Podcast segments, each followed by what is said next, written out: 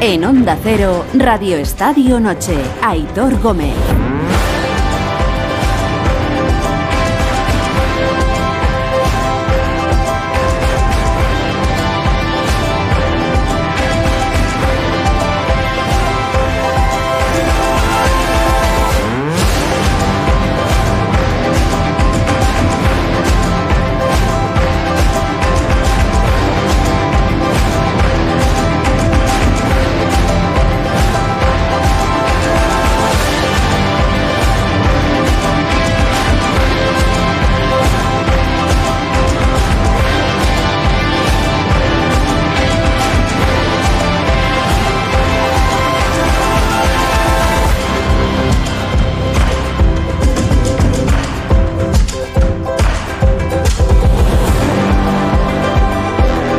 Las once y media, las diez y media en Canarias. Buenas noches y gracias una vez más por regalarnos vuestro tiempo a estas horas caminando ya del lunes al martes, eh, al último día de este mes de febrero, al 28 de febrero. Es la noche de los premios de Best que han entregado, que ha entregado la FIFA en París y como se preveía, ha sido la fiesta de Argentina, porque lo que más ha pesado aquí, o lo único que ha pesado aquí, ha sido el Mundial. Dibu Martínez ha sido elegido mejor portero, Scaloni ha sido elegido mejor entrenador del año y, como no, Leo Messi ha sido elegido mejor jugador, segundo premio de Best para él. Es un placer volver a estar acá, volver a estar entre los tres, estar con Benzema, aunque no está, estar con, con Kylian, que los dos tuvieron un, un año grandísimo, así que, que, es un honor para mí volver a estar en, en esta gala y, y, poder ser el ganador. Quiero agradecer obviamente a, a mis compañeros. Hoy estamos acá Scaloni, el Dibu, y nosotros somos, estamos en representación de ellos, ¿no? Sin ellos no, no estaríamos hoy acá. Esto es parte de, de ellos y es un reconocimiento a, a, todo el grupo por lo que hicimos, ¿no? Este año fue, fue una locura para mí, pude conseguir mi, mi sueño después de, de tanto pelear, de tanto buscarlo, de tanto insistir. Al final llegó y, y es lo más, lo más hermoso que me pasó en, en mi carrera. Creo que es un sueño para, para cualquier jugador y, y, muy poco lo pueden conseguir y yo, gracias a Dios, lo, lo pude obtener. Y bueno, por último quiero agradecer obviamente a, mi familia, a la gente de Argentina por haber vivido de la manera que vivimos ese mes tan, tan especial, tan hermoso y que va, va a quedar de por vida en, en los recuerdos nuestros. Eh, le mando un beso grande a mis hijos que están mirando, Tiago, Mateo, Ciro, los amo y, y vayan a. Y venga para la cama que ya es hora. Segunda vez que Leo Messi consigue este premio de Best, campeón del mundo con su selección, gran protagonista en el Mundial. E insisto, es lo que ha pesado hoy en la votación para que se lleve este premio. Segundo en las votaciones, por cierto, ha sido Kylian Mbappé, tercero Benzema, cuarto Luka Modric y quinto Haaland. Pero no solo es la noche de Leo Messi, también es la noche de la mejor jugadora del mundo. Alexia Butellas, una de las nuestras, por segundo año consecutivo se ha llevado el debés de la FIFA. Voy a empezar eh, agradeciendo a mi familia, por supuesto, por supuesto a mis compañeras, cuerpo técnico, al club, por supuesto al presidente, toda la gente que trabaja en el club también, pero sobre todo quiero acordarme de todas estas personas que han estado eh, todos los días eh, no solo ahora, eh, durante toda mi vida, que gracias a ellos pues soy lo que soy ahora, ahora mismo, soy un pedacito de todas esas personas que me he ido cruzando por el camino y también a todas esas personas que, que tienen un sueño. Eh, con esto espero que quede visto y, y reflejado que, que, si lo tienes y, y lo sueñas muy muy fuerte, lo trabajas, trabajas el camino, eh, lo puedes conseguir y lo más importante, disfrutar el camino. Muchas gracias. Si lo sueñas fuerte y lo trabajas, nadie te garantiza nada, pero evidentemente estás mucho más cerca de conseguirlo. Sí lo ha conseguido Alexia Putellas, lesionada desde junio del año pasado, antes de la Eurocopa, acordaos. Esperemos que vuelva pronto, que podamos verla pronto en los terrenos de juego. Por segundo año consecutivo, la mejor jugadora del mundo. Felicidades para ella, que sigue siendo sin duda, con todo lo que ello implica, que implica mucho, sigue siendo el nombre en mayúsculas del fútbol femenino en España y también en todo el mundo. Por cierto, felicidades también a Mapi León, la jugadora del Barça y también española, que está en el 11 ideal del año junto a Alexia. Esto es lo que ha pasado en París, en una gala que seguro deja muchos detalles que no sé si algún día sabremos o si las próximas horas eh, lo revelarán. Por ejemplo, ¿Habrá habido encuentro Messi-Laporta? ¿Se habrán visto? ¿Se habrán saludado? ¿Habrá habido un abrazo eh, de cariño, fraternal? Eh, bueno, hace poco parece una reunión entre su padre y Laporta. Igual han acercado algo de posturas. Bueno, en fin, eh, no lo sé. Y es curioso también, ahora que ya se saben los premios y ya se ha repartido todo, es curioso ver los votos de cada uno. Sabéis que aquí votaban capitanes de selecciones, seleccionadores y luego también periodistas y aficionados. Pero se van conociendo los votos de, de algunos. Por ejemplo, hemos conocido los votos de nuestro seleccionador, de Luis de la Fuente. Luis de la Fuente ha votado para el premio de Best a Julián Álvarez, a Bellingham y a Luca Modric. Estos son los votos de, Luis de la Fuente. Eh, bueno, ya ha sido el día del Debes, ahora mismo estamos en París, pero también hemos tenido fútbol. ¿eh? Se ha completado la jornada 23 en primera. El Villarreal le ha ganado 2-1 al Getafe. Es un al adelantado al Geta y Chuguece y Morales le han dado la victoria al Villarreal, que se coloca séptimo con 34 puntos. El Getafe se queda donde estaba, en descenso, penúltimo con 22, a 2 de la salvación ahora mismo. Y en segunda se ha completado la jornada 29, Granada 1, Málaga 0. El Granada sigue pensando en lo de arriba, el Málaga sigue hundido en los puestos de, abajo. Y entramos en una bonita semana de fútbol. Esta semana ya sabéis que se juegan la ida de las semifinales de Copa. El miércoles Osasuna Athletic, por cierto, con Gil Manzano dirigiendo este partido, el árbitro que pitó el derby del pasado sábado, que pite este partido es de alguna manera la confirmación de que la Roja Correa o el arbitraje en general que hizo Gil Manzano en el derby entienden que estuvo eh, acertado, que estuvo bien vitado. Es que creo que todos coincidimos en lo mismo por más vueltas que le demos, que con el reglamento en la mano puede ser roja, pero que la sensación era que no fue para tanto y que no había que haber expulsado a, Correa, con amarilla a lo mejor a correr. Pero bueno, Gil Manzano a pitar en la Copa. Y el jueves, clásico copero Real Madrid-Barça. Ojo al Barça que la eliminación de la Europa League, a la eliminación se le suma el partido inexplicable y la derrota de ayer en Almería. Y ahora llega el Madrid y más bajas. Lewandowski lesionado, dos semanas fuera, así que el jueves ni Dembélé, ni Pedri, ni tampoco Lewandowski para visitar el Bernabéu. Y hablando de lesiones importantes, informaba esta tarde el Betis, Fekir, lesionado en el ligamento cruzado anterior de su rodilla izquierda, se pierde lo que queda de temporada. Palo gordo para este Betis que está peleando por la, por la Champions. Y esto fuera ya del fútbol, es un asunto muy feo, muy feo. Eh, informaba esta tarde el diario francés Le Parisien que Akraf, eh, el lateral del PSG, estaría siendo investigado por violación. Según informan, los hechos presuntamente ocurrieron este pasado fin de semana en la casa de Akraf, que invitó a una chica que por lo visto había conocido por redes sociales. Bueno, en fin, un tema lo suficientemente serio como para esperar a que la justicia haga lo que tenga que hacer. Hoy, por cierto, Akraf estaba en esa gala de, del The Best en París, estaba en el 11 ideal del año.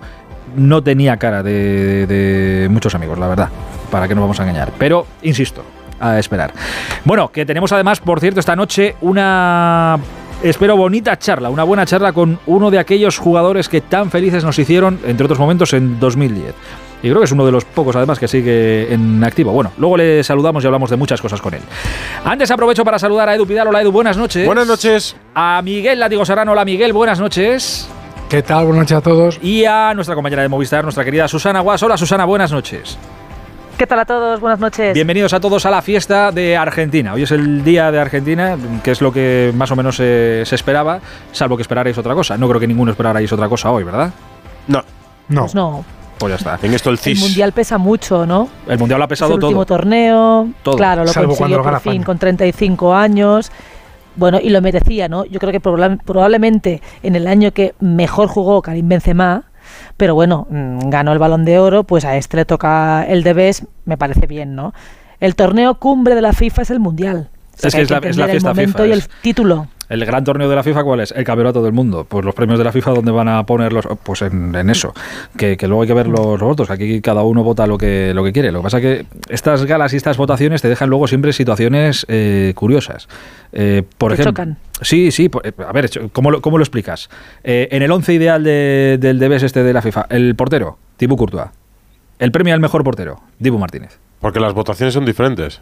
Claro. O sea, quiero decir, yo en esto mm, mm, suelo ser, intento ser pedagógico con la gente para explicarle que no es que la FIFA se levante una mañana y diga, le voy a dar a, a Courtois a este y le voy a dar el otro al otro. No, es que em, hay ciertas personas que votan. Para, es que luego hay que revisar las votaciones. No, no voy a empezar con ninguno para que no digan que tengo manía persecutoria, pero hay votaciones. No, no, ya te he dicho la de Luz de la Fuente, son Julián Álvarez, Bellingham y Modric. Hay votaciones realmente extrañas. Entonces, claro, es como el otro día cuando nos preguntamos, ¿por qué en el FIFPro está Vinicius no está entre los mejores delanteros? Pues habría que preguntárselo a los jugadores que votan. Sí, sí. Pues en esto igual, ¿por qué Messi es el mejor jugador? Pues habría que preguntarle a las personas que votan. Es así. Pero no, a Bustillo le sorprende que gane no deja de ser curioso. En, política no sé quién o no sé cuántos. Bueno, pues eh, es el resultado de unas votaciones. Pues esto lo mismo. No y es verdad, es extraño. Sí, pero bueno, pero, pero se puede discutir. Porque no, no, claro que se puede discutir. Me parece que no, que no pinta nada. O sea, siendo un monstruo, porque es un monstruo, pero no jugó el Mundial, no brilló en Europa, goles los va a hacer toda la vida, pero para mí Vinicius me falta en ese 11. Hay cuatro del Madrid en el equipo ideal, pero es que me sigue faltando Vinicius y, y, en el premio al mejor portero, evidentemente, Courtois, porque el Dibu hizo un buen mundial, pero no tiene comparación. pero lo que quiero decir, Susana, es que nos sorprende, por ejemplo. O si metes a Vinicius en el 11 ideal que han, que han hecho, que era todo atacante, pues que han metido tres defensas por meter a Casemiro. Sí, bueno, ya, ya, Yo, lo que a lo que me refiero es. El, próximo día no va a haber portero. En, en una temporada en la que el Madrid gana la Champions o la Liga, ¿merecía más representación en esta gala de premios? Lo merecía, merecía haberse llevado algún premio. Pero claro, luego veo las votaciones del seleccionador español, el mejor jugador, Julián Álvarez. Bueno, pues es que y digo, claro, es que si en todo el mundo votan así. Claro, pues que cada uno pues vota lo que, que quiere. Y el, el seleccionador de, qué sé yo, de Kuala Lumpur, de Sri Lanka, por ejemplo, pues votará también lo suyo. Y cada uno tendrá su justificación y su explicación, estoy seguro. ¿eh? Pues sí, sí, supongo. Si esto va por esto va por gustos. Mira, David Alaba, eh, supongo que como capitán de Austria ha votado Messi, Benzema, Mbappé. Látigo no dice nada. Está, está, entregado ya. esta noche de Argentina. No, va con Este, este tipo de premios me da un, me da un perezón, porque, porque es, que, es que llevo desde la pugna Cristiano Messi prendiéndome fuego porque, porque al final yo siempre defiendo que cualquier periodista de medio nivel sabe más de fútbol que el capitán de Bahrein y que el capitán de mm, Barbuda y no sé qué. O sea, si es que al final votan una serie de tíos que, que solo ven, o sea, Messi tiene votos cautivos porque, porque hay países del mundo donde no se ve la no se ven las ligas nacionales. Escucha, Sergio, Sergio Busquets, famoso, Sergio Busquets, capitán de España, Messi, Lewandowski, Benzema. Y mira, esta es curiosa también. Pues, Didier Deschamps, seleccionador francés, con todo lo que pasó en el Mundial, ¿eh? Mbappé, Benzema, Messi. O sea, no, le quiero en la selección, pero le, pero le voto para, pero fíjate, para porque es muy bueno. esa, ese, ese, orden me parece más lógico. Votas al jugador de tu selección que casi te hace campeona del mundo el solo, eh, votas al, jugador francés que ha ganado la Liga, la Champions, Pichichi de la Champions, 50 goles, no sé qué en la temporada, y luego votas a Messi porque ha ganado el Mundial, porque, porque el Mundial ha sido muy importante y es lo que más ha pesado en estos premios. Pero que a nadie se le olvide que si no es por Messi, igual Benzema no es campeón de Europa. Es decir, si Messi no falla el penalti que falla en París ante el Madrid, igual el Madrid no es campeón de Europa, ¿eh? O sea, que, es que Messi es, tiene parte de esa, de esa Copa decimo, decimocuarta del Madrid, también es de Messi, claro. Pues nada, pues dale el premio al mejor del mundo. Un tío que falla, que, falla lo que digo, que fanal, que, que es el penalti.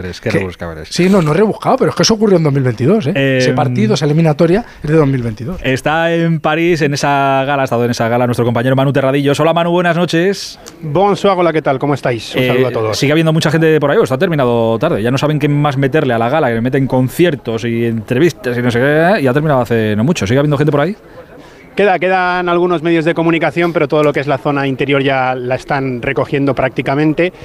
Eh, una gala, como habéis visto, con mucho, con mucho acento argentino, con mucho español. Eh, yo estoy con látigo, eh. Didier Deschamps, te lo digo desde aquí, desde Francia, lo que ha hecho es votar a su jugador, luego poner a alguien entre medias y luego votar al que tenía que votar pero que no quería que ganase. Eh, estamos ya en la zona mixta, en lo que es esta, esta alfombra verde, ¿no? no es alfombra roja, es alfombra verde, donde han ido pasando algunos jugadores. El primero en irse muy rápido ha sido Mbappé, que no ha tenido prácticamente a nadie. Messi ha pasado corriendo también. Eh, y luego han ido pasando pues algunos otros que sí hemos podido hablar con ellos. No, se sabe si ha habido abrazo saludo, encuentro, la porta Messi, ¿no? Que yo Públicamente sepa, no, ¿no? Que yo sepa, no, no lo ha visto nadie, por lo menos. No sé si se habrán encontrado en algún lugar en privado pero públicamente, por lo que he podido saber, no. En el baño, estos momentos incómodos siempre te ocurren en el, en el baño. Que sí, no quieres, lo, vas evitando, evitando y luego de repente en un baño. Joder, esta, esta sala Playel, bueno, es un, es un lugar muy bonito, muy bonito, no muy lejos del Arco del Triunfo y tiene muchos lugares eh, privados donde podrían haber mantenido una reunión tranquilamente. Otra cosa es que lo hayan hecho, pero públicamente no, no ha habido ningún gesto, al menos que yo haya visto y que otros compañeros tampoco hayan visto. ¿Con quién has estado eh, hace unos minutillos? Pues han ido pasando jugadores, eh, uno de ellos miembro del 11, de este 11 del que estabais hablando hace unos momentos, Casemiro, exjugador del Real Madrid ahora en el Manchester United, que ha hablado con nosotros, ha hablado eh, todo relacionado con el Real Madrid. Por un lado, por qué se fue al Manchester United y después ha analizado también un poco la situación del Real Madrid, del Liverpool y lo que está ocurriendo con Vinicius en la Liga Española. Manchester United es uno de, los clubes más grandes del mundo y bueno, para mí el, club más grande de Inglaterra eh, se habla de título, ¿no? Entonces eh, fue para eso que fue el, el Manchester United. ¿Viste el partido del Real Madrid contra el Liverpool, Casé? Vi, he visto, he visto, la verdad que he visto, la verdad que he visto. Partido complicado, Um, los primeros 30 minutos, dos, dos que no lo merecían, pero es lo que tiene Madrid, lo que tiene Vini, lo que, lo que está en el momento de Vini. Y bueno, la segunda parte, la verdad que, que el Madrid hizo fenomenal. Eh, ¿Quién echa más de menos, el Madrid a Casemiro o Casemiro al Madrid? Bueno, los dos eh, seguro que, que, fueron muy felices en, en vuestro momento, los dos disfrutaron mucho y bueno, eh, seguro que los dos fueron, fueron muy felices en, en, en, su momento. Y te voy a preguntar yo uno de un compañero en la selección, Vinicius. No sé si a Inglaterra llega todo lo que está sucediendo en España, hemos visto gritos racistas, hemos visto que ha tenido situaciones complicadas en los partidos. Bueno, eh, la verdad que, que es un, una cosa muy grave es un, y, hay que, y hay, que, hay que pararlo ya, porque eso en el mundo a día de hoy, vivir, vivir en esto y la gente está pensando en esto es, es un error, porque al final eso es, eh, eso es de, de, de, clase de gente, ¿no? eso es de, de, educación, de dónde, de dónde viene. ¿no? Entonces eh, me quedo muy triste por Vini, sobre todo por, por conocerlo, por ser una gran persona y pasar eso con él, aunque nadie merece eso. Pero, pero yo creo que, que, que, tiene que, que tenemos que parar con eso ya y bueno, yo, en mi opinión, la liga tiene que, que, que hacer algo porque eso es un, una cosa muy grave que lo que está pasando. Las reflexiones de Carlos Enrique Casemiro en el micrófono de, de nuestro Manu de Radios. Mira, este eh, seguramente era de los mejores de sus posiciones eh, de, en su posición en el Madrid, se marchó al United, le costó arrancar y ahora seguramente también es de los mejores otra vez en, bueno, en su le costó arrancar porque no le ponía. Sí, o es que hubo un tiempo ahí que no se sabía si era de adaptación no, no. o que no estaba bien o que no. Pero sí, sí, no le ponía. adaptación? No, no, no, no, le ponía porque no le daba la gana, hasta que lo puso y no le movió, claro. Sí, pues por cierto, primera vez que Casemiro está en un 11 de la FIFA, por primera vez. ¿Es la primera vez? Mm. Sí, sí, sí, nunca. Es la nunca primera vez. Un tío ¿Ves? que ha jugado 18 finales y ha ganado 17. Metieron tantas veces a Kroos y a Modric que les daba vergüenza meter a los tres juntos. Pero es que, sí, es que hay claro, cosas siempre, que... Siempre, me, siempre metes tres ofensivos, al final te queda más bonita la foto, entonces tú haces un once de cromo, ¿sabes? Entonces metes, pues eso, al final es más vistoso meter eh, a Kroos, a Modric y a un centrocampista creativo de otro equipo que meter a Casemiro, porque tú no haces un once para competir, haces un once para que la foto te quede chula y te salgan los, los más guapos, los, los más seguidos en redes sociales, los que más venden, pues es eso, si es que estos premios están creados exclusivamente para, para mayor gloria y mayor trinque de la FIFA. Claro, esto cuando te piden el mejor 11 de la historia y la gente hace un 1-2-1-7. Claro, 7 delantero para Sí, meter sí. a Pelea, a Cristiano, a Y pones a, a Messi de medio centro, Sí, o a sí, sí, Zidane de sí. central para que te quepa, claro. no lo cabe. Eh, dice Cristiano una vez jugó de lateral, pues lo voy a pues sí, sí, porque me clave, me, me cabe Claro, de lateral claro. perfectamente. Eh, mira, eh, hablaba Casemiro de, de, Vinicius, que ha sido uno de los grandes ausentes en la gala. Bueno, del Madrid no ha ido nadie más que eh, Emilio Butragueño, supongo que bueno, ya lo dijimos hace unos días, que ya daban por hecho que iba a ser la fiesta de, Argentina. Otra vez es el debate este de aunque no ganes, tienes que ir o no, no sé qué. Bueno, es el debate de, todos los premios. Ha estado Ronaldo Nazario, el jefe del Valladolid, leyenda del fútbol mundial, y también ha hablado sobre Vini. Bueno, yo creo que mm, aquí lo, los que han votado han, han, pensado sobre todo en el Mundial. Y si tú ves el Mundial, pues quizá no tuvo eh, su mejor versión, pero obviamente Vinicius hoy en día es el jugador más determinante, como bien ha dicho Ancelotti, pero va a tener mucho tiempo para estar por aquí va a tener mucho tiempo para, para estar por aquí. Las palabras de, de Ronaldo. A ver, en cuanto Messi no sé lo que hará con su futuro, pero en cuanto Messi tome el relevo, estas galas ya tendrán que coparlas. Pues supongo que Haaland, Mbappé y algún otro que vaya saliendo por ahí. No sé si habrá un sí, super dominador. No otra. No, Incluso Militao. ¿Eh? Militao incluso, porque no, también hizo una temporada. Sí, ha sido el central. No sé, pero que habrá, habrá, una regeneración y los que estamos el, acostumbrados el a ver ideal ahora, del látigo. Sí, sí. sí el mío, al final, sí, el de Bes no lo veo. Al final vas a acabar, vas a acabar claudicando. Ya lo verás que vas a acabar claudicando con él. Eh, Manu, ¿con quién más has estado? Perdónanos. Con el, eh, he estado también con el que es el mejor entrenador, ¿no? The Best Coach, Scaloni, un premio que igual sí que es un poco más discutido si atendemos a los méritos de otros como Ancelotti. Eh, los argentinos en los discursos, todos ellos, eh, se han mostrado bastante emotivos y, han hecho incluso alusiones a la situación que vive su país. Así que, entre otras cosas, hemos hablado con él de ello, hemos hablado de Messi. Bueno, escuchamos y vemos todo lo que nos ha contado. Bueno, la verdad que contento porque, porque se dio. Bueno, cuando, cuando se gana el Mundial siempre, siempre el privilegio de, la, gente o de los jugadores en este caso, el entrenador, eh, teníamos ese puntito más que podíamos ganar y bueno, contento de que, de que haya sido de nuestro lado, pero lo más importante es haber ganado el Mundial. Messi es de best, es el mejor, sigue con la selección argentina. Le eh, bueno, Mundial, en la próxima Copa América. Vamos, esperemos poco a poco que vaya jugando y después veremos cómo se encuentra. Las puertas las tiene siempre abiertas. Esperemos a ver cómo, cómo se cuenta. Sin presión, sin presión. Con calma, con calma siempre. Eh, aquí estaba nominado, recuerdo, a mejor entrenador Scaloni, eh, campeón del mundo con Argentina. Estaba nominado Ancelotti, campeón de Liga y Champions. Y estaba nominado Pep Guardiola, campeón de la, de la Premier. Está indignado especialmente Agustillo. ¿El qué? Dice que no entiende cómo un entrenador puede ganar la Liga, la Champions y no ser el mejor de la temporada. Hombre, mm, hombre si juntas Liga y Champions, ¿qué prefieres? ¿Liga y Champions de tu equipo o que tu selección gane el Mundial? Pero le da menos importancia de lo. Látigo, ¿tú, ¿tú, cambias la Champions y la Liga del Madrid por el otro Mundial de España? Mm, creo que no. Habiendo visto uno. ¿No? No, me hizo muy feliz, ¿eh? Y uno de los días. Pero creo que, o sea, no, no me hizo más feliz el gol de Iniesta que el gol de la séptima de, de Mijatovic, que yo llevaba toda mi vida, 18 años esperando. O sea, el de Iniesta fue la leche y yo estaba en Soccer City, y voté y, y iba en ese avión de vuelta pero no, no, lo cambio por una Champions del Madrid. Es que en España somos más de, de nuestros clubes, yo por lo menos, ¿eh? hablo, hablo en mi caso, habrá gente que no, que, que, diga, no, no, yo entrego las Champions y que me den otro mundial, pero yo habiendo visto, si no hubiéramos ganado ninguno, me lo pienso, pero habiendo ya ganado uno, como que me quedo saciado en eso. mira que no has visto Champions del Madrid, has visto 14 ya. Sí, sí, sí. Que más te da una más, una menos. Dime, Manu, perdona. No, quería decir que, claro, una cosa es verlo como aficionado, pero pregúntate si fueses jugador que preferirías, ganar una Champions o si tienes un Mundial cada cuatro años ganarlo, ¿no? De todas formas, estos son las, hemos, escuchado el, discurso, el, discurso, de Messi lo hemos escuchado. El, por fin conseguí tal, lo más importante que me ha pasado en mi carrera. Ni Champions, ni no Liga, más que ver Cuando ganan y pasan fases, no hay más que ver cómo lloran los jugadores. No lloran así en, en ningún lado, ¿no? En ninguna competición como en un mundial. Tal cual. Em, Porque es cada cuatro años, además, ¿eh? que en un mundial, en una carrera que, que te arranque bien, que vayas a tu primer mundial con 20, vas a cuatro lo normal es que vayas a tres siendo muy bueno. Si tienes mucha suerte vas a cuatro, entonces no, no tienes tantas balas ¿eh? para, Muy excepcional. Pero eso es lo que hace especial un mundial precisamente, que no sé a quién se le ocurrió la idea aquella de lo que no se lo, carguen, que no se lo carguen, por Y si lo ponemos cada dos años, no, joder, si los, especiales esto. lideraba eso. Sí, sí, pues, pues vaya, pues vaya gracia. Eh, Manu, ¿alguna imagen o alguna cosa más que nos hayamos perdido desde, desde la alfombra verde? Claro, verde por lo patrocinado Onda Cero, aquello. No lo que hemos querido decir para no sacar pecho, pero es así. No, nada más, nada más. Están ya recogiendo poquito a poco los que quedan. Acaba de pasar por aquí Michel Salgado, Karen B, ¿eh? un jugador del que se habló, yo me acuerdo tantísimo cuando fichó por el Real Madrid, ha estado también por aquí.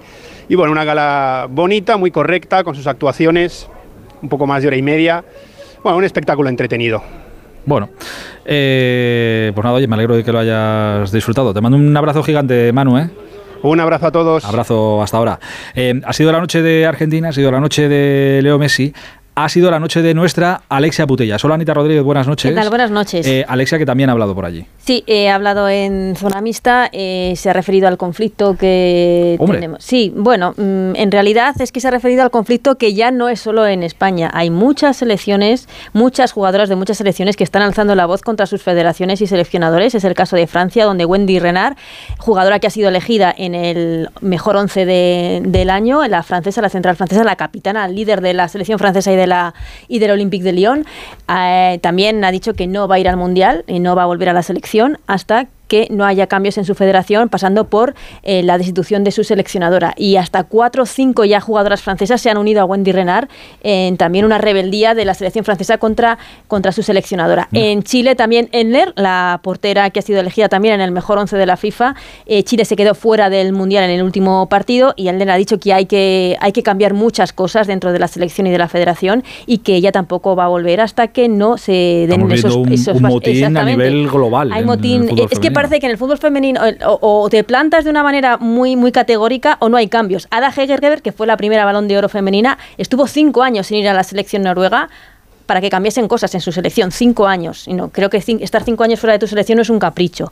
Y esto es lo que ha dicho Alexia Putellas cuando le han preguntado por el tema. A ver. Bueno, yo creo que, que bueno, creíamos que el Mundial de Francia y lo fue hasta el momento el mejor de la historia y pienso que Australia también a nivel de organización va a ser eh, increíble. Em, sí que últimamente están em, apareciendo ciertos problemas en, en países, em, pero creo que no es una cosa de un país en específico, creo que es una cosa a nivel global. Creo que nos tenemos que juntar entre todos, todas las instituciones, jugadoras, escucharnos entre todos y, y ver lo que lo que creemos que es mejor para, para el fútbol, que al final va a ser lo mejor para el aficionado, para las jugadoras que son las protagonistas y al final salir ganando todo el mundo.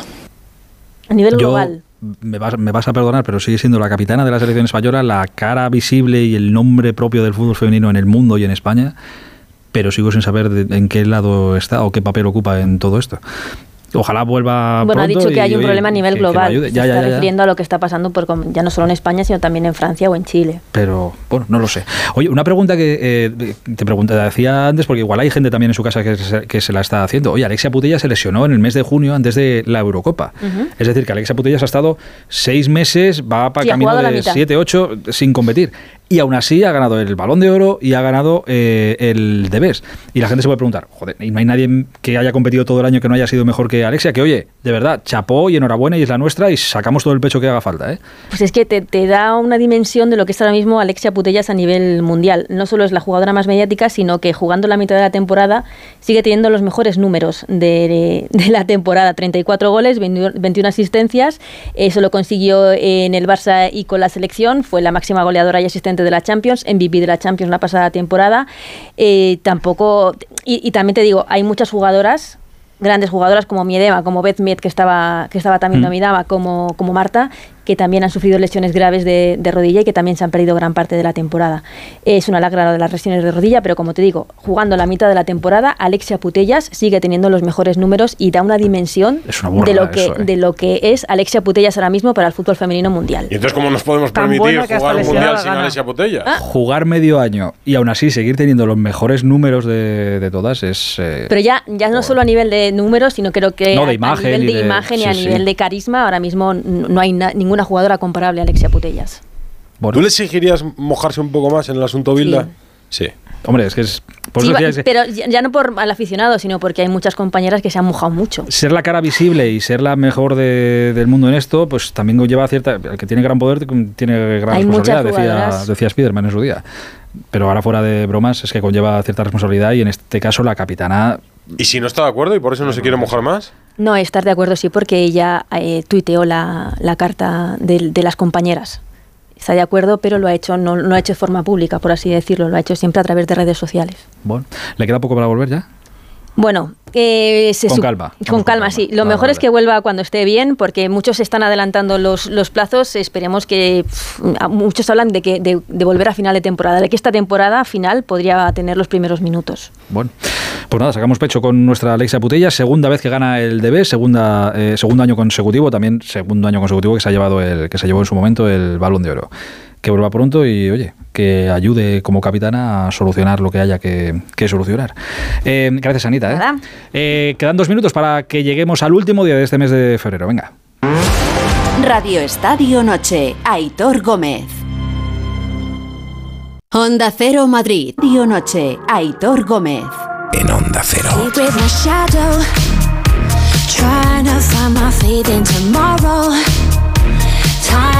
Bueno, en esta fiesta que ha sido, eh, fiesta de Argentina, que ha sido los premios eh, de BES, ya por, por ir cerrando el capítulo, pues oye, enhorabuena a los premiados y, ya está, a seguir creando. Eh, ha habido premios también para, bueno, ya se dan premios de, todo, premios también para los aficionados. Le han dado un premio a la afición de Argentina, no sé si lo habéis visto, y ha recogido el premio el viene a ser el Manolo del Bombo de, Argentina. Entiendo que... sí, sí, sí. Eh, es que yo con la gente mayor tengo un, me, vamos, me, producen mucha mucha ternura, pero ha salido ahí el hombre con su bombo y, han estado a punto, yo creo, de venir los de seguridad a, cortarle ya, porque claro, un argentino contento en una gala, pues imagínate, pones, te pones, te pones, te pones y no y no acababa nunca. Bueno, pasó con Almodóvar en los Oscars tampoco. sí. Pero este, bueno, pues oye, era su momento, estaba en un escenario espectacular y ha dicho, pues ahí voy yo y aquí no me calla nadie. Y hasta donde sea, pero está muy bien, ¿eh? está muy bien y ha tocado el bombo. Pues oye, eh, espectacular. Y felicidades también a, la afición argentina. Eh, oye, tenemos una semana eh, muy intensa por delante. El miércoles tenemos la primera semifinal del partido de ida, de semifinal de la Copa del Rey, Osasuna Athletic de Bilbao, por cierto con Gil Manzano, lo contaba al principio, con lo cual entienden que no se equivocó tanto como pueda parecer, o que no se equivocó nada, eh, pero no está ni castigado ni mucho menos. Ahí está, partido de Copa para él. Y el jueves el clásico en el Bernabéu, Real Madrid-Barça. Eh, Ojito, es que esto es un sub y baja constante, esto es, una montaña rusa de, emociones. Todo lo que era bueno para el Madrid de repente se convirtió en bache, todo lo que era alegría para el Barça de repente se ha convertido todo en problemas y más que va a tener para el jueves. Hola Alfredo, buenas noches. ¿Qué tal? Muy buenas noches, Aitor. problema, problema en forma de, de nombre propio, Robert Lewandowski también se cae para el partido del jueves. Sí, ha sido el último de una... Tú sabes que cuando las cosas van mal se complican y eso es lo que le está ocurriendo al, al Barcelona. Hoy volví al trabajo después del batacazo de Almería y las primeras informaciones apuntaban a una lesión en el bíceps femoral, una sobrecarga en el bíceps femoral de la pierna derecha de Robert Lewandowski. El club no da un tiempo de baja y se ha especulado que será en torno a dos semanas. La verdad es que es una sobrecarga, que tampoco es que sea una lesión grave. En principio, todo cabe pensar que es baja seguro para el choque frente al Real Madrid, eso es oficial. No estaría el fin de semana frente al Valencia a las cuatro y cuarto. Y a lo mejor, con suerte, podría llegar al choque frente al Atleti de Bilbao, que es la siguiente salida del Barcelona a las nueve de la noche el fin de semana del 12 de marzo. Y evidentemente sí se trataría y se espera que esté para el choque del partido del Santiago Bernabéu, de, perdón, el partido de el Camp Nou frente al Real Madrid el día 19, con lo cual evidentemente el Barcelona pierde, fíjate, Lewandowski, Dembélé y Pedri, podríamos decir casi casi la santísima trinidad del Barcelona esta temporada para el choque copero del próximo jueves en el Santiago Bernabéu. A ver, es verdad que no está en su mejor momento goleador, seguramente. seguramente Pero siempre es mejor con él. Pero yo siempre tengo que jugar algo, claro, teniéndolo mejor con él. Pero es que, claro, es que pierdes ya tres de, pues eso, la Santísima Trinidad, tres de, los mejores. Es que el Madrid todo lo que veía... Es que son los que más goles marcan en el Barça, 25, 8 y 7. Claro, y, entre otros, y, bueno, y pediría el que hace jugar al equipo. no sé, no la pediré dependencia de, los últimos días o de ayer, no sé si ayer fue más actitud, bueno, no lo sé. Pero entiendo que el Madrid ahora vea la Copa y vea este próximo mes bastante más optimista de lo que veía, de lo veía hace una, una semana supongo. Hay que decir que el Madrid, con lo de ayer, eh, a la Liga le ha invitado, ¿no? El Madrid se había ido de la fiesta y le han llamado y le han dicho, venga, vente, que todavía puedes tomar algo y tal. Y, ha dicho, venga, pues estaba ya con, con, el pie puesto en el taxi y ha dicho, venga, por, por, si acaso vuelvo. En cuanto a la Liga. Por lo menos me queda mirar. sí, sí, claro. Claro, o sea, yo creo que la Liga sigue estando clarísimamente en manos del Barça. Tendría que, la pifia de, de ayer es inexplicable, porque es que es el día que tienes que cerrar la liga ante un rival de abajo y, y, en un campo relativamente amable, y yo entiendo que Xavi rote pensando en la Copa, pero es que los que jugaron a mí no me transmitieron la sensación de que querían sí o sí abrochar la liga y, es que al Madrid cuando, cuando le tienes para matarle, esto es como las películas estas que ves que el, que el malo tiene al protagonista a tiro y, se pone a pegarle una charla allí de pues mira, es que te voy a explicar, chico, o, te lo cargues, pues eso, ¿sabes? Y al final eh, eh, yo creo que la película no le, no le va a acabar mal al Barça en la liga porque tiene ventaja, pero se ha metido en un lío, o sea, le, ha invitado al Madrid y al Madrid eh, es mal es mal invitado. Si tú, si tú le abres la puerta, el Madrid llega y, te busca un lío. Pero la duda, la duda que me queda, Látigo, es si las rotaciones son obligadas o no. Es decir, eh, es verdad que tiene el partido del Real Madrid el jueves, que es un partido copero muy importante, que es una semifinal, pero yo no sé si está obligado Xavi a este límite. Fíjate tú, Kunde venía jugando nueve partidos seguidos. Araujo, fíjate cómo se marcha de Old Trafford pidiendo el cambio en un encuentro que estaba abierto porque tenía una sobrecarga en el aductor. Es decir, que a lo mejor no le quedaba otro remedio. Otra cosa es que los que entran que no, no, están a la altura de las circunstancias. Es decir, oye, el 11 que pones de principio de alineación el Barcelona ante el Almería, ¿tú no crees que es suficiente para ganar? Todos entendemos que sí. Debía de serlo. O sea, es un eh, tema también de, de jugadores, de fútbol, de, porque es de fútbol, ¿eh? Cuarenta y pico balones centrados al área no es nada normal. ¿no? Bueno, cuando tu entrenador te dice ayer que han faltado ganas, intensidad, y lo dice el entrenador como en el tono en el que lo dice, Sí, muy serio y muy cabreado. Lo que pasa que no le conviene perder a ninguno de los dos. Nunca, ¿no? Pero, pero esta vez menos, porque el Madrid también viene de hacer un partido ridículo. Yo, cada vez pienso que. Después de la euforia en Liverpool, ¿no? Pero que pienso, Susana, a veces que lo de. Ahora que han pasado horas, pienso que lo de Xavi pudo ser una cortina de humo para que. Eh, hablemos eso de actitud, de ganas, de concentración, de. Porque claro, si el plan ante la Almería era desde el minuto 70 poner 47 balones al área a ver si lo remataba Araujo, pues a lo mejor tiene que, tener algo más de autocrítica también Xavi. Porque lo que ha fallado es el plan y no la actitud de los jugadores, no lo sé. No lo sé. El plan falló desde el minuto uno porque el partido fue como fue y vimos lo que, lo que vimos. Bueno, no lo sé. En cualquier caso, eh, Lewandowski fuera. Eh, ¿Ansu sí que se apunta el jueves, Alfredo? Sí, yo creo que sí. No me ha rebatido eh, Alfredo, a ver porque... indica que, puedo llevar parte de razón en esto. Bueno, o no, o que no se ha querido... No, te he oído, Edu, que decías... Pero nada, nada, nada importante. Que como no me rebates, puede que pienses que llevo parte de razón en esto. No, no, no, no, no. Yo, yo, creo que le faltó fútbol al Barça también, es evidente. Pero también creo que pudo haber un poco de... Yo no sé si se relajó el, el Barça. Un poco lo que decía Látigo también es cierto. Dice, bueno, le han invitado al Madrid. Bueno, le han invitado al Madrid hasta que gane en Villamarín. Porque es que eh, el, el Madrid va con la soga, o sea, va haciendo la goma y en el momento en el que tire más de la cuenta se va a romper. El Barça tenía margen y le, ha dado vida al Madrid, pero desde luego eh, sigue estando muy, muy al límite, ¿no? Y, y, yo, yo sí creo que la ausencia de Pedri es el otro gran debate, ¿no? La Pedri dependencia es el mejor socio de Lewandowski. Yo creo que Lewandowski dice, mira, hasta que no vuelva este, no vuelvo y ya volveré cuando tenga alguien que entienda el fútbol que juego, porque si no, es verdad que el polaco, bueno, es, es totalmente distinto al jugador que empezó la temporada, ¿no? Pero al Barcelona le faltaron muchísimas ideas. Yo creo que eran muy señalados los capitanes.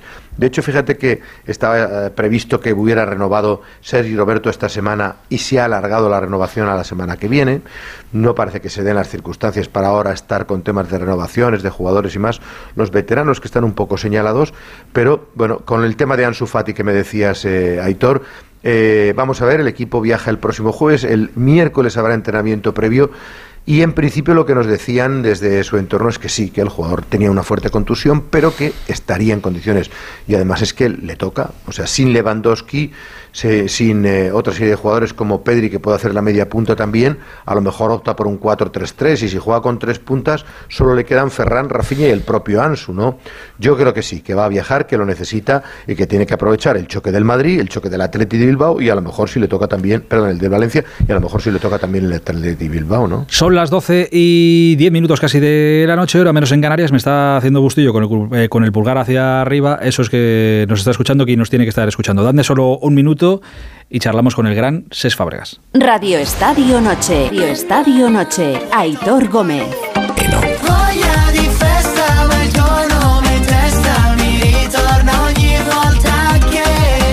Decía yo que tenía muchas ganas de que íbamos a hablar con alguien con el que tenía muchas ganas de hablar desde hace tiempo pero claro, yo entiendo que tiene que estar ya. Aparte de es un futbolista que sigue todavía en activo, pues hay que entrenar, hay que cuidar a la familia, hay que tal. Y aparte, Alfredo, ¿tú has estado en el lago de Como? Eh, no, no, no, pero debe ser. Muy es que es bonito aquello. Entonces, claro, para, para atender el teléfono, pues tienes que tener muchas. Es un sitio muy bonito y cuando uno tiene un sitio muy bonito cerca, pues está otras cosas más que atender llamadas de estas de la radio. Pero, chico, hoy, hoy ha habido suerte. Hoy hemos tenido, hemos tenido suerte de poder hablar con el gran Ses Fábregas. Hola, Ses, buenas noches. Hola, muy buenas noches a todos. ¿Qué tal, hombre? ¿Cómo estás? Todo muy bien, gracias. ¿Vosotros? Bien también. Fíjate, llevamos tiempo buscándote, pero yo te entiendo, que cuando vives en un sitio tan bonito hay muchas cosas que hacer antes que atender al teléfono. Créeme que te no, no es eso, la verdad estoy bastante ocupado. Eh, bueno, claro, estás, ocupado entrenando, entrenando la familia o tienes muchas más cosas encima. Bueno, bastantes cosas, la verdad. Eh, bueno, pues eh, aparte de entrenando, pues obviamente la, la familia y también pues eh, ayudando también a entrenar al segundo equipo, sacándome el carnet de entrenador, viendo mucho fútbol, aprendiendo, hablando con mucha gente y la verdad que sí, eh, más ocupado que cuando realmente estaba, estaba en el prime jugando a tope. Eh, oye, es la, noche en la que hablamos con Sex y yo entiendo que uno por las buenas cosas que les pasan a sus buenos amigos también se alegra, con lo cual de alguna forma u otra eh, no te felicito a ti por el debes de tu hermano Leo, pero, pero casi. bueno, hay que felicitarse a él, obviamente, por todo lo que ha hecho en su carrera, por lo que sigue haciendo con, con esta edad, eh, seguir pues eh, ganando títulos individuales, mundiales, siendo respetado por, por todo el mundo. Es muy, muy complicado y, y la verdad que muy merecido. ¿Te acuerdas de, la primera vez que hablaste con él después de, ganar el Mundial? ¿Te acuerdas de, lo que le dijiste o lo que te dijo? Sí, sí, sí, bueno, una conversa, le prefiero no entrar en eso, pero sí, fue pues a, la nada, la verdad que me sorprendió porque le mandé un mensaje que supongo que tendría millones de mensajes y me contestó al segundo, y porque dejé pasar un poco de, rato a que levantaran la copa, disfrutaran tal, y a la que le mandé el mensaje me contestó al momento, así que fue, fue un momento pues muy bonito ¿no? de poder compartirlo con él. Eh, es acojonante, es que pasa el, tiempo y ahí sigue ganando premios. Bueno, supongo que con lo del Mundial se cerró el círculo de lo máximo a lo que pueda aspirar un, futbolista, eh, que, te, que, te, voy a contar a ti, pero él que era el sueño que, perseguía, pues oye, mira, hoy otra noche en la que eh, es su noche. Pues sí, sí, sí, indudablemente. Y además también de, la forma, ¿no? Que pasa que probablemente es su último mundial, empezar perdiendo como también empezamos nosotros, que hay muchas dudas y al final pues que pase de esta manera eh, con toda su familia, con todos sus hijos ahí, pues la verdad que eh, muy emotivo. Eh, y está claro que cuando ganas un mundial pues eh, tienes más siendo Leo Messi, siendo el líder y siendo el talento que tiene él y tanto de tan importante como fue en el Mundial, pues tendría muchas opciones de ganar el este estaba clarísimo. ¿Sabes? Eh, desconozco el porqué, ¿eh? pero eh, así en la distancia hay como una corriente que tiene como muchas ganas de, de juntaros a unos cuantos amigos en Estados Unidos jugando al fútbol. ¿Ah, sí? sí, por lo que yo cada vez que escucho, no, no, porque Leo se va a marchar a Estados Unidos, no sé si a Miami o no sé dónde, y ahí se va a juntar con Busquets, y va a ir Luis Suárez, y va a ir Cés Fabregas también, y van a jugar dos allí. Digo, joder, pues de momento está cada uno. Bueno, yo hablando por mi parte, la verdad que está difícil, Estoy aquí ahora metido en un proyecto muy bonito, que me, me está gustando mucho, estar donde estoy, y bueno, la verdad que yo creo que voy a terminar aquí, o sea que tampoco no, no le he dado más vueltas. Al final no, no me gusta hablar del futuro que no sé qué va a pasar. Me estoy viendo ya mucho el día a día por bueno por, por, edad, por, por intentar disfrutarlo eh, lo más posible, ¿no? Porque sabes que se va a terminar pronto y no le, no le doy muchas vueltas, la verdad, lo que pueda pasar en el futuro. Pero hoy por hoy estoy bien donde estoy y, la verdad que creciendo en otros ámbitos importantes para mí, para mi futuro y esto es lo que me interesa de momento. Eh, hubo un momento, eh, pues creo que fue, bueno, lo sabrás tú mejor que yo, que en narices. A principio de, temporada hablé una noche con el presidente de Las Palmas, con Miguel, eh, con Miguel Ángel Ramírez, y nos emocionamos todos un poquito porque nos dijo, está... Lo de SES lo tengo al 50%, pero está ahí lo de Italia que a ver si le convence. Y por un momento nos emocionamos y dijimos, joder, que vamos a tener a SES aquí, aunque sea en segunda y jugando en Las Palmas. Pero, pero no, tú ya tienes claro que estás en Italia y que en Italia te quedas.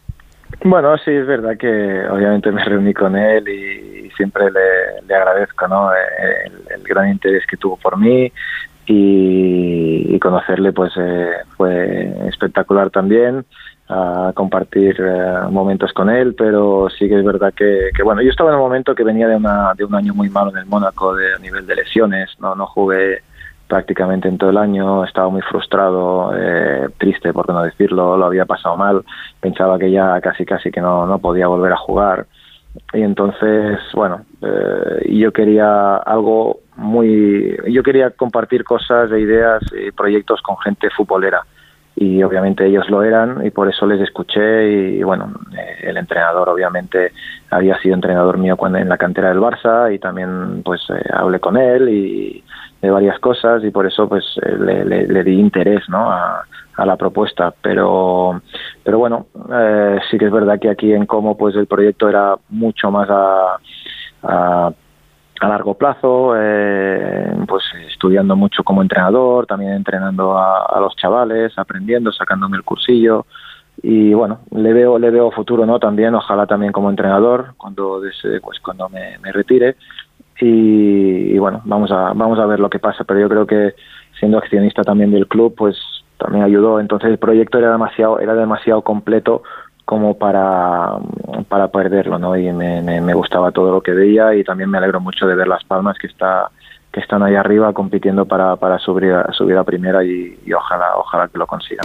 Ahora te pregunto por ese futuro eh, en el que te veremos seguro como, como entrenador, pero me he quedado con esto que en ese momento en el que estabas, que venías de pasarlo mal, eh, no sé si era un tema más de, pues oye, no tener todos los minutos, de no jugar lo que tú que querías jugar, si había algún tema de alguna lesión que nos hemos perdido por, por el medio, si era otra cosa que te tenía la cabeza atenazada. No, no, era lesión. Estuve todo el año prácticamente lesionado. Mm. Sí, sí, a ver, y pensar, tirándolo atrás, eh, pues pensando, gracias a Dios que me pasó con 34 años y no me pasó con 24, ¿no? Gracias, tenía una carrera de 20 años prácticamente sin, sin lesiones, eh, con muchísimos, muchísimos partidos, eh, y gracias a Dios, pues me pasó tarde, me pasó tarde, pero sí que es verdad que no deja de ser frustrante eh, porque ves que está llegando el final, ves que pues estás perdiendo meses, eh, semanas de, jugar a fútbol, de competir, de, pasar momentos con tus compañeros y, bueno, le ves un poquito pues notas, sientes miedo, ¿no? De decir, ostras, a ver si esto ya realmente se está terminando o se ha terminado, ¿no? Entonces lo intentas ver de, otra manera y por eso te decía lo del día a día, ¿no? Mm. Ahora disfrutar, no me quiero perder un entrenamiento, no me, no me quiero perder un partido, un viaje, eh, intentar exprimir pues la, naranja hasta, hasta hasta que se pueda y después cuando yo ya sienta que, que no tengo la capacidad ni mental ni física para, para seguir pues eh, un paso al lado y, iniciar pues otra aventura que puede ser eh, peor o igual o, mejor que, la de futbolista, ¿no? Así que pues vamos a ver, vamos a prepararnos bien. Lo que pasa es que fíjate tú, tú empezaste jovencísimo, ¿te acuerdas que en el Arsenal, bueno, con 16 años eras titularísimo, en el Arsenal, en la Premier, bueno, y tienes ahora, eh, son casi 20 años en la élite, es, es, como Leo, es decir, lo difícil no es llegar, es mantenerse, o sea, el mérito que tienes es que todavía tengas ilusión de jugar al fútbol, ¿no? Sí, a ver, eh, yo ya te digo, yo la gente cuando me pregunta qué es lo más difícil, qué es de lo que estás más orgulloso, qué es lo, yo, nunca hablo ni de títulos ni, ni de nada por el estilo. Yo yo hablo de, de, mantenerme y de jugar al máximo nivel y de estar 12 años en una selección española, probablemente de las mejores selecciones de la historia, y jugar 110 partidos en esa selección y estar pues eh, 18 sobre todo años en clubes muy muy importantes jugando Champions eh, compitiendo con los mejores y es esto, ¿no? Y adaptarse, te viene Conte, ahora tienes que jugar así, te viene Guardiola, tienes que jugar completamente diferente. Y al final, pues adaptarse a todos estos estilos y seguir jugando y seguir ser un, pilar importante de estos entrenadores y de estos equipos es lo que a mí me enorgullece más, ¿no? Porque al final te has tenido que ir adaptando y cayendo y levantándote y cayendo y levantándote, pero siempre manteniéndote a un nivel de competitividad importante eh, durante 20 años, que no es fácil de decirlo, ¿no? Muchas veces, a ver, lo veo y porque analizo mucho fútbol y he tenido muchos compañeros y ves gente que hace un cuatro años espectaculares y luego dices, ostras, ¿dónde ha ido este chico? O tal. Y al final mantenerse ahí durante tanto, tanto tiempo, como dices, es lo que a mí pues ha hecho que, que me sienta que me sienta bien. ¿Te hubiera gustado que te entrenara Xavi? Hombre, por supuesto, por supuesto que sí. Eh, yo he visto lo mejor del fútbol eh, los mejores entrenadores de la historia, pero también ahora últimamente, eh, en los últimos cinco años, tanto en Mónaco sobre todo, aparte de, de Kovac y de Robert Moreno, la verdad que también con Robert estuve muy poco, pero también disfruté bastante. He tenido entrenadores eh, que, que, bueno que iban contra todo lo que yo también creía en el fútbol, ¿no? Y gente pues un poquito no, no, no, tan preparada, un poquito más floja ¿no? a nivel de, preparación, de entrenamiento, de motivación. Y sí que es verdad que ahí pierdes un poquito y te tienes que automotivar tú, tú mucho porque ves ciertas cosas que no estás acostumbrado a ver. Entonces, claro que Xavi sé cómo entrena, sé cómo manda el mensaje de siempre competir bien, todo con balón, físicamente pues estar siempre bien para, para aportar al equipo y obviamente entrenadores eh, como estos para un perfil de jugador como el mío siempre serán bienvenidos a, a, ser entrenados. O sea, con Pedri y Gaby, SES podría jugar también. Hombre, ahora no, ahora la verdad que ya, ahora ya no tengo el nivel, estos están ya a un nivel demasiado alto para, para mí en este momento, pero en, el, en el momento prime de nuestras carreras, vamos, ya Pedri y Gaby en nuestra selección pues eh, seguro seguro que también podrían haber jugado, no tengo ninguna duda. Eh, bueno, les hubiera costado rascar, ¿eh? que erais muy buenos, las cosas como son. No, hombre, hay, ah. más competencia aún, pero no nos olvidemos de los Mata, los Cazorla, todos esos que tampoco no jugaban o jugaban muy poco y, eran jugadores espectaculares. Tal cual. Como culé em, en la distancia, ¿estás fastidiado? ¿Te fastidia estar en febrero y que el Barça no funcione en Europa y estar fuera de Europa otra vez? Bueno, yo a ver, eh, sabiendo cómo funciona el fútbol y cómo es hoy en día, lo competitivo que es y, los problemas que ha tenido el club, pues obviamente eh, es, un, es un proyecto que, que no se va a resolver ni en, ni en dos meses ni a lo mejor en, en, dos años. Y yo sé que Xavi está intentando hacer todo lo posible para que la dinámica cambie y lo está haciendo. Y es que realmente en España, pues aparte, así que ayer se perdió, eh, pero en la liga lo están haciendo muy bien y se están ganando pues muchísimos partidos y jugando muy bien. Sí que es verdad que a lo mejor en Europa eh, cuesta un poco más, sí que es verdad que no, no, no dejas de caer contra todo un Bayern, contra un Inter, que bueno, ahora vivo cerca de San Siro, por ejemplo, y he ido bastante a verles este este, este año y son un equipo competitivo que juegan a lo suyo, saben hacer muy bien lo que hacen y, es, un, es difícil, es difícil también competir contra ellos y el Manchester United podría haber sido una final de la Europa League eh, sin lugar a dudas. Entonces, bueno, no dejas de caer contra contra equipos muy buenos y muy competitivos. Y sí que es verdad que bueno, no te llega eh, por poco, pero se está viendo un cambio importante, eh, se está viendo más más competitividad, que la que, pues que, que, faltaba también Dembélé, faltaba Pedri, faltaba Gaby, ya sé que bueno, no es una excusa, pero nosotros como futbolistas, al final como plantilla que, en la que hemos estado dentro, sabemos que no es lo mismo ir a competir a Europa que te falta en ese momento, pues yo que sé, te falta Busi, te falta Dani Alves y te falta Neymar, eh, que no estar con ellos, ¿no? Entonces, bueno, eh, son cosas que poco a poco, también como conociendo al Presi y la gente que trabaja con él, pues seguro que van a, a intentar pues hacer la, la, plantilla aún más buena para el año que viene y seguir compitiendo tanto en Liga como, como en Europa. Hay, hay tres asuntos, eh, bueno, seguramente habrá más, pero hay tres asuntos con los que últimamente hemos flipado todos mucho, mucho, fuerte y supongo que tú también. Te pregunto por el primero. Por ejemplo, eh, una tarde cualquiera, de un día cualquiera, eh, Gerard Piqué anuncia que deja el Barça el sábado que viene. No a final de temporada, no, no, el sábado que viene. ¿Cómo te pilló todo esto?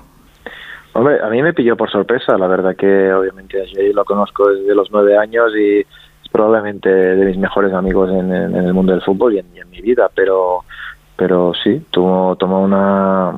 y, no, y, no lo, y no lo sabías, ¿eh? O sea, se lo, se lo guardó bien. No, no, no, no, él no se lo dijo a nadie, no se lo dijo a nadie, obviamente a la, al que preparó el vídeo y, a, y, a, sus y a sus familias, ¿no? Digamos, más, más cercana, pero que va, que va, no, no sabíamos nada y, y bueno, yo creo que fue también una cosa pues eh, él siempre ha sido muy claro en eso no el día que no se sienta bien y el día que que no vea que tiene posibilidad de jugar o competir al nivel que él quiere, pues lo, va a dejar y, supongo que ese día pues llegó y, así fue.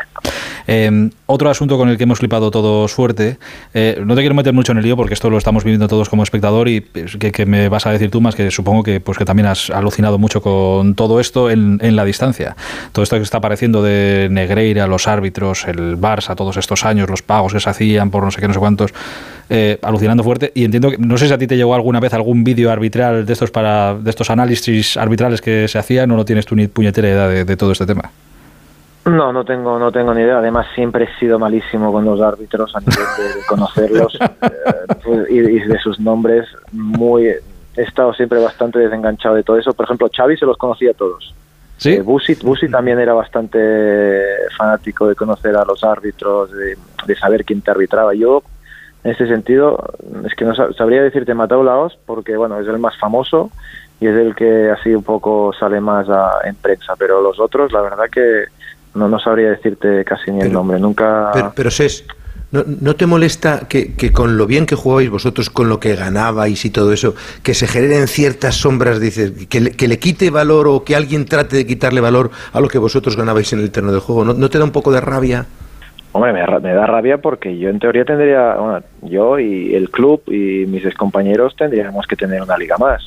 Ya la liga de la, del partido contra el Atlético de Madrid, Hombre. eso, eso, vamos, eso es el gol de Messi, además porque yo estoy involucrado eh, en primera persona en ese gol, que dicen que me toca a mí y después le cae el balón a Leo. Yo en ese momento, en ningún momento el balón me toca a mí, le toca a Juanfran, que se la mete al directo, es que no hay fuera de juego con, con, con el VAR. El Barça tendría una liga más. Entonces, Peor todavía, porque ahora hay gente que dice, ¿ves? Pagaban y encima para nada.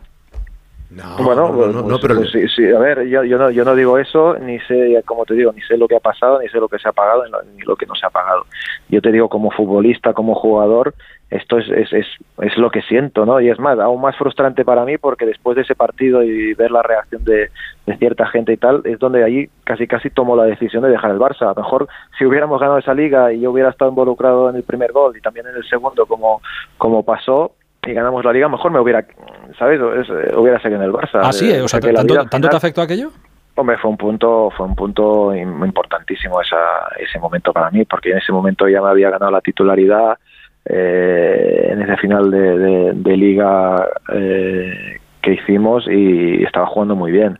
Y sí que es verdad que hubo, hubo ciertas cosas después de ese partido que, que bueno, que, que sentí que, que, era el momento ¿no? de, de marcharme, pero que por eso te digo que la vida da, da, da tantas vueltas que a lo mejor eh, un momento de tristeza que me quitó ese gol me lo hubiera dado al revés eh, con la alegría que hubiera supo, supuesto pues eh, ganar uh, ganar la liga en el último minuto, ¿no? Entonces, bueno, eso del fútbol, esto es lo que pasa y, y es lo que hay, no, no, no hay nada más y a, a nivel de los árbitros pues ya te digo que que nunca nunca he sabido nada ni, ni tampoco he seguido mucho mucho el tema. Alfredo. Eh, te quería preguntar por un nombre propio, el de Arteta. ¿Ves Arteta un, un, un, entrenador perfil al que quieres ser tú? Porque tú vas a ser entrenador que eres un Xavi, un Arteta, un Luis Enrique, un Guardiola o un compendio de los cuatro. Ojo, no está mal, ¿eh? no está mal, no está mal. Vas a ponerte en una vitrina. Hombre, es que, es que SES entrenará al, Barcelona, al Barcelona. Apúntate esto a día de hoy, entrenará al Barcelona dentro de, de, unos cuantos años. Ese será tu objetivo, ¿no? Y al Arsenal después o antes, ya veremos. Sí, bueno, a ver, hay, hay muchos objetivos. Está clarísimo que los clubes de, de tu vida al final siempre están ahí. Eh, después si pasa o no, pues eh, son objetivos y por eso para eso estamos trabajando.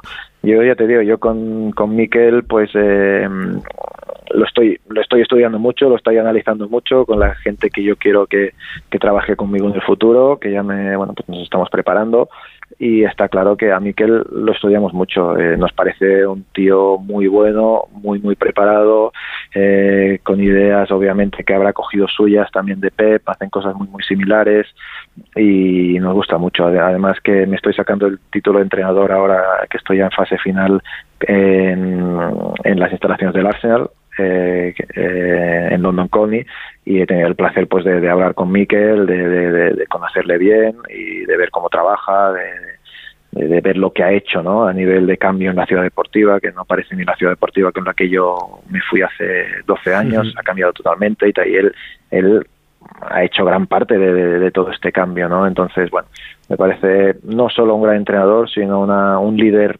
eh, muy, muy preparado y, y ojalá ojalá que, que, puedan ganar la Premier este año. Eh, pues me meto en la costelera Xavi, eh, Arteta, Luis Enrique y Guardiola y, y ahí sale Seis Fábregas del futuro.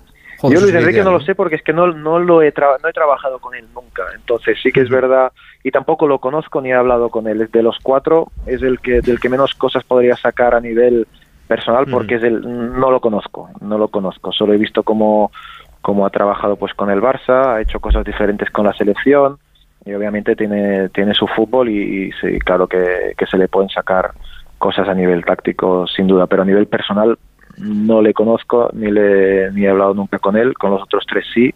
Eh, sé más cómo, cómo trabajan cómo, cómo preparan partidos cómo, cómo afrontan diferentes perfiles de, de 5-4-1 cuando juegan contra 4-4-2 4-3-3 y bueno esto es a mí cosas que me motivan y, está claro que estos tres son a los que son a los que más sigo. También al Bayern pero este bueno este perfil este perfil de fútbol me, me gusta mucho y te estás, te estás ganando con, con, todo el cariño te estás ganando el, el título de panenquita eh que decimos, que decimos con todo el cariño ¿eh? a la gente que, que oye, que, que, joder, ya me, me, gustaría a mí saber tanto de fútbol, pero a los que os fijáis tanto en la táctica tal, aquí les apodamos los panequita y tú estás hecho uno, bueno, vas a ser un entrenador, pero feliz. Sí, la verdad que, bueno, eso, eso, eso el tiempo lo dirá, son demasiadas cosas eh, eh, en una como para saber si, si, si va a ser bueno o no. Al final tienes que tener tus ideas claras, es también cómo mandas el mensaje, cómo lo sabes mandar, si los jugadores te lo compran o no. Al final es aquí también donde, donde se ve un entrenador bueno y capacitado, ¿no?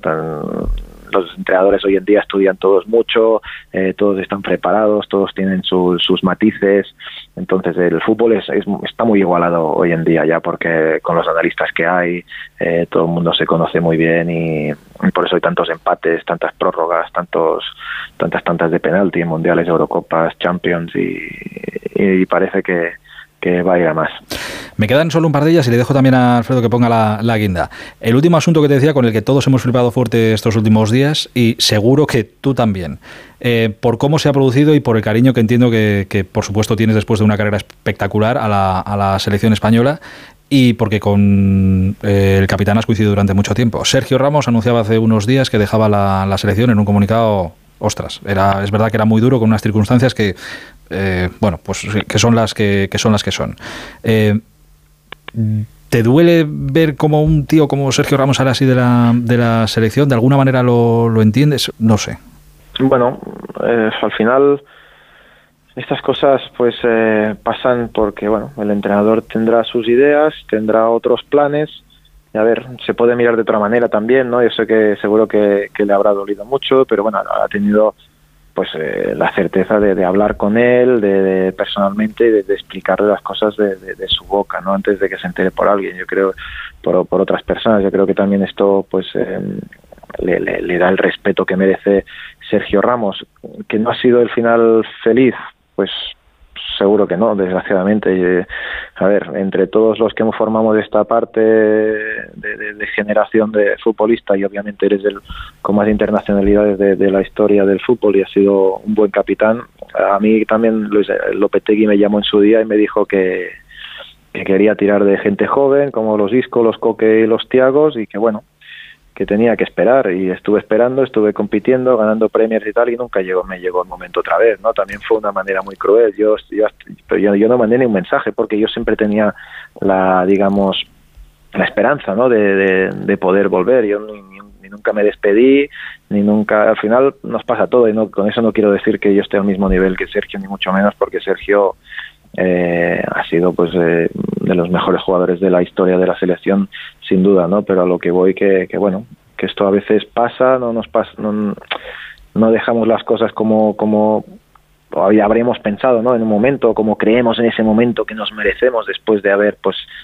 ganado tres títulos tan importantes con la selección de haber jugado tantísimos partidos de haber compartido tanto y es triste, claro que, que, duele, pero, pero bueno, decirle a Sergio que no, que no está solo, que, hay otros que, también hemos pasado por esto. Pero a ti, pero a ti no te, o sea, a ti te dijeron, eh, tendrás que esperar tu turno, pero a ti no te dijeron, no, no, es que aunque ganes la Champions y metas un gol de Chile en el centro del campo, no, no te llamo.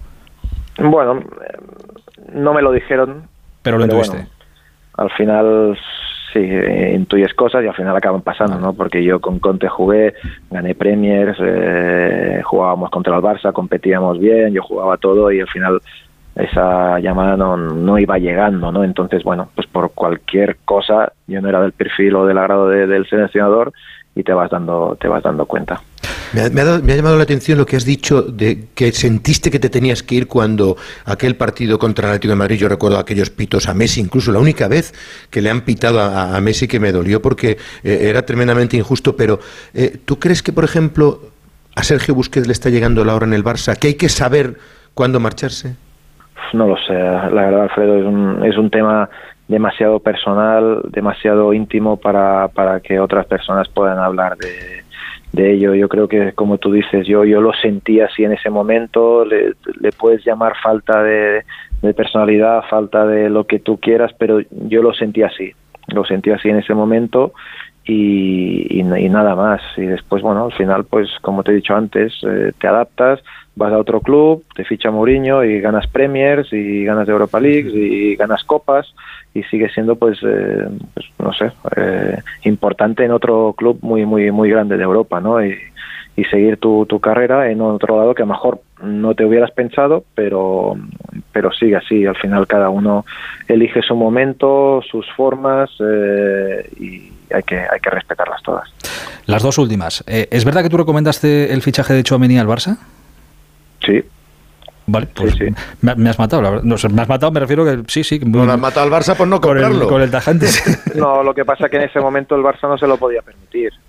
Era, era en esa época. Es que, a ver, yo con, con Aurelian tengo muy buena relación. Es, es casi como, no sé, como un hermanito para mí, ¿no? Porque yo le vi cuando, cuando llegó con nosotros tenía 18 años y, y cometía errores y era un poco cabra loca en ciertos sentidos y hostia, he tenido muchas conversaciones con él y es un chico súper humilde que quiere aprender y me pregunta y me, me llamaba. Bueno y, he tenido pues tengo muy buena relación con él y, mucho afecto no tenemos nos tenemos mucho afecto y, sí que es verdad que, hombre, yo tirando para casa, pues cuando vi que estaba preparado para jugar en un grande, eh, sí que es verdad que llamé a, llamé a casa y dije, cuidado, que aquí hay un chico de, mucho futuro. Lo que pasa que no, no se lo, en ese momento no, no, no daba, no daba. O sea, y ahora el, el, jueves, por ejemplo, en el clásico de Copa Barça-Madrid, ¿qué hacemos? Tú, claro, que quieres que gane el Barça, pero con cuatro goles de Chouameni, o sea, un 6-4, pero que cuatro goles de Hombre, en ese sentido ya no puedo ayudarle mucho. A mí ya, ya, ya, tío, una vez cuando jugaron la final de la final de España-Francia eh, de la ¿cómo se llama ese? Ah, la Nations. La Nations League me mandó un mensaje en, eh, al mediodía antes de la siesta y me dice dame consejos para esta noche, tal. Y yo, tío, ¿qué dices, hombre? Contra, eh, voy a darte contra mi país aquí. Si me dices que es contra Italia, te los doy. Pero... El tío, anda que no es listo. Pero, o sea, que no le diste ninguno, ¿no? Estás culpa, libre de toda culpa, ¿no? vale, vale. Yo, en este, yo totalmente, vamos. vale, vale. Oye, ¿ves, ves, ves ¿Cómo ves la Copa del Rey, el Barça Madrid? ¿Cómo ves este esto? ¿Se, reará el Barça del mazazo del otro día? ¿Ves al Madrid centrado en Champions? Es una eliminatoria bonita esta Copa, ¿no? Sí, muy bonita, muy bonita. La verdad que ahí estaremos delante de la tele. Obviamente al Barça le falta Dembélé, Pedri y Lewandowski, tres bajas. Ostras, a mí no me gusta decir eso, pero probablemente los tres, tres mejores jugadores del equipo, los tres más en forma, ¿no? Y, la verdad que será difícil eh, pero bueno, esperamos que, que los otros pues también tiren del carro. Ferran parece que, que está en un momento dulce eh, y a ver si pues eh, se pueden enchufar otros también, ¿no? A las bajas de, estos tres jugadores, pero obviamente juegas contra el Madrid. El Madrid ya sabes lo que es, un equipo muy muy competitivo, físicamente muy fuerte, que tiene jugadores de talento, mucha experiencia, llevan bueno, pues ya sabéis, muchos años jugando juntos, la mayoría de jugadores se conocen muy bien. Cuando te vas perdiendo 2-0, como vimos el otro día, saltan y de golpe reaccionan, no sabes cómo cuando pensabas que estaban muertos. Son un equipo, vamos, eh, que, en cualquier dominan todos los ámbitos y en cualquier momento te puede hacer daño. Se, se llega, eh, ahora tú que vas para entrenador y con el jugador que has sido, ¿se llega a tener envidia, aunque sea de la buena o de la mala, qué sé yo, por lo que hace el Madrid en Europa? A ver, envidia es una palabra correcta, no sabría decirte si es envidia, pero, pero sí que es un poquito hasta admiración, ¿no? De decir, caramba, ¿cómo, ¿cómo, es posible?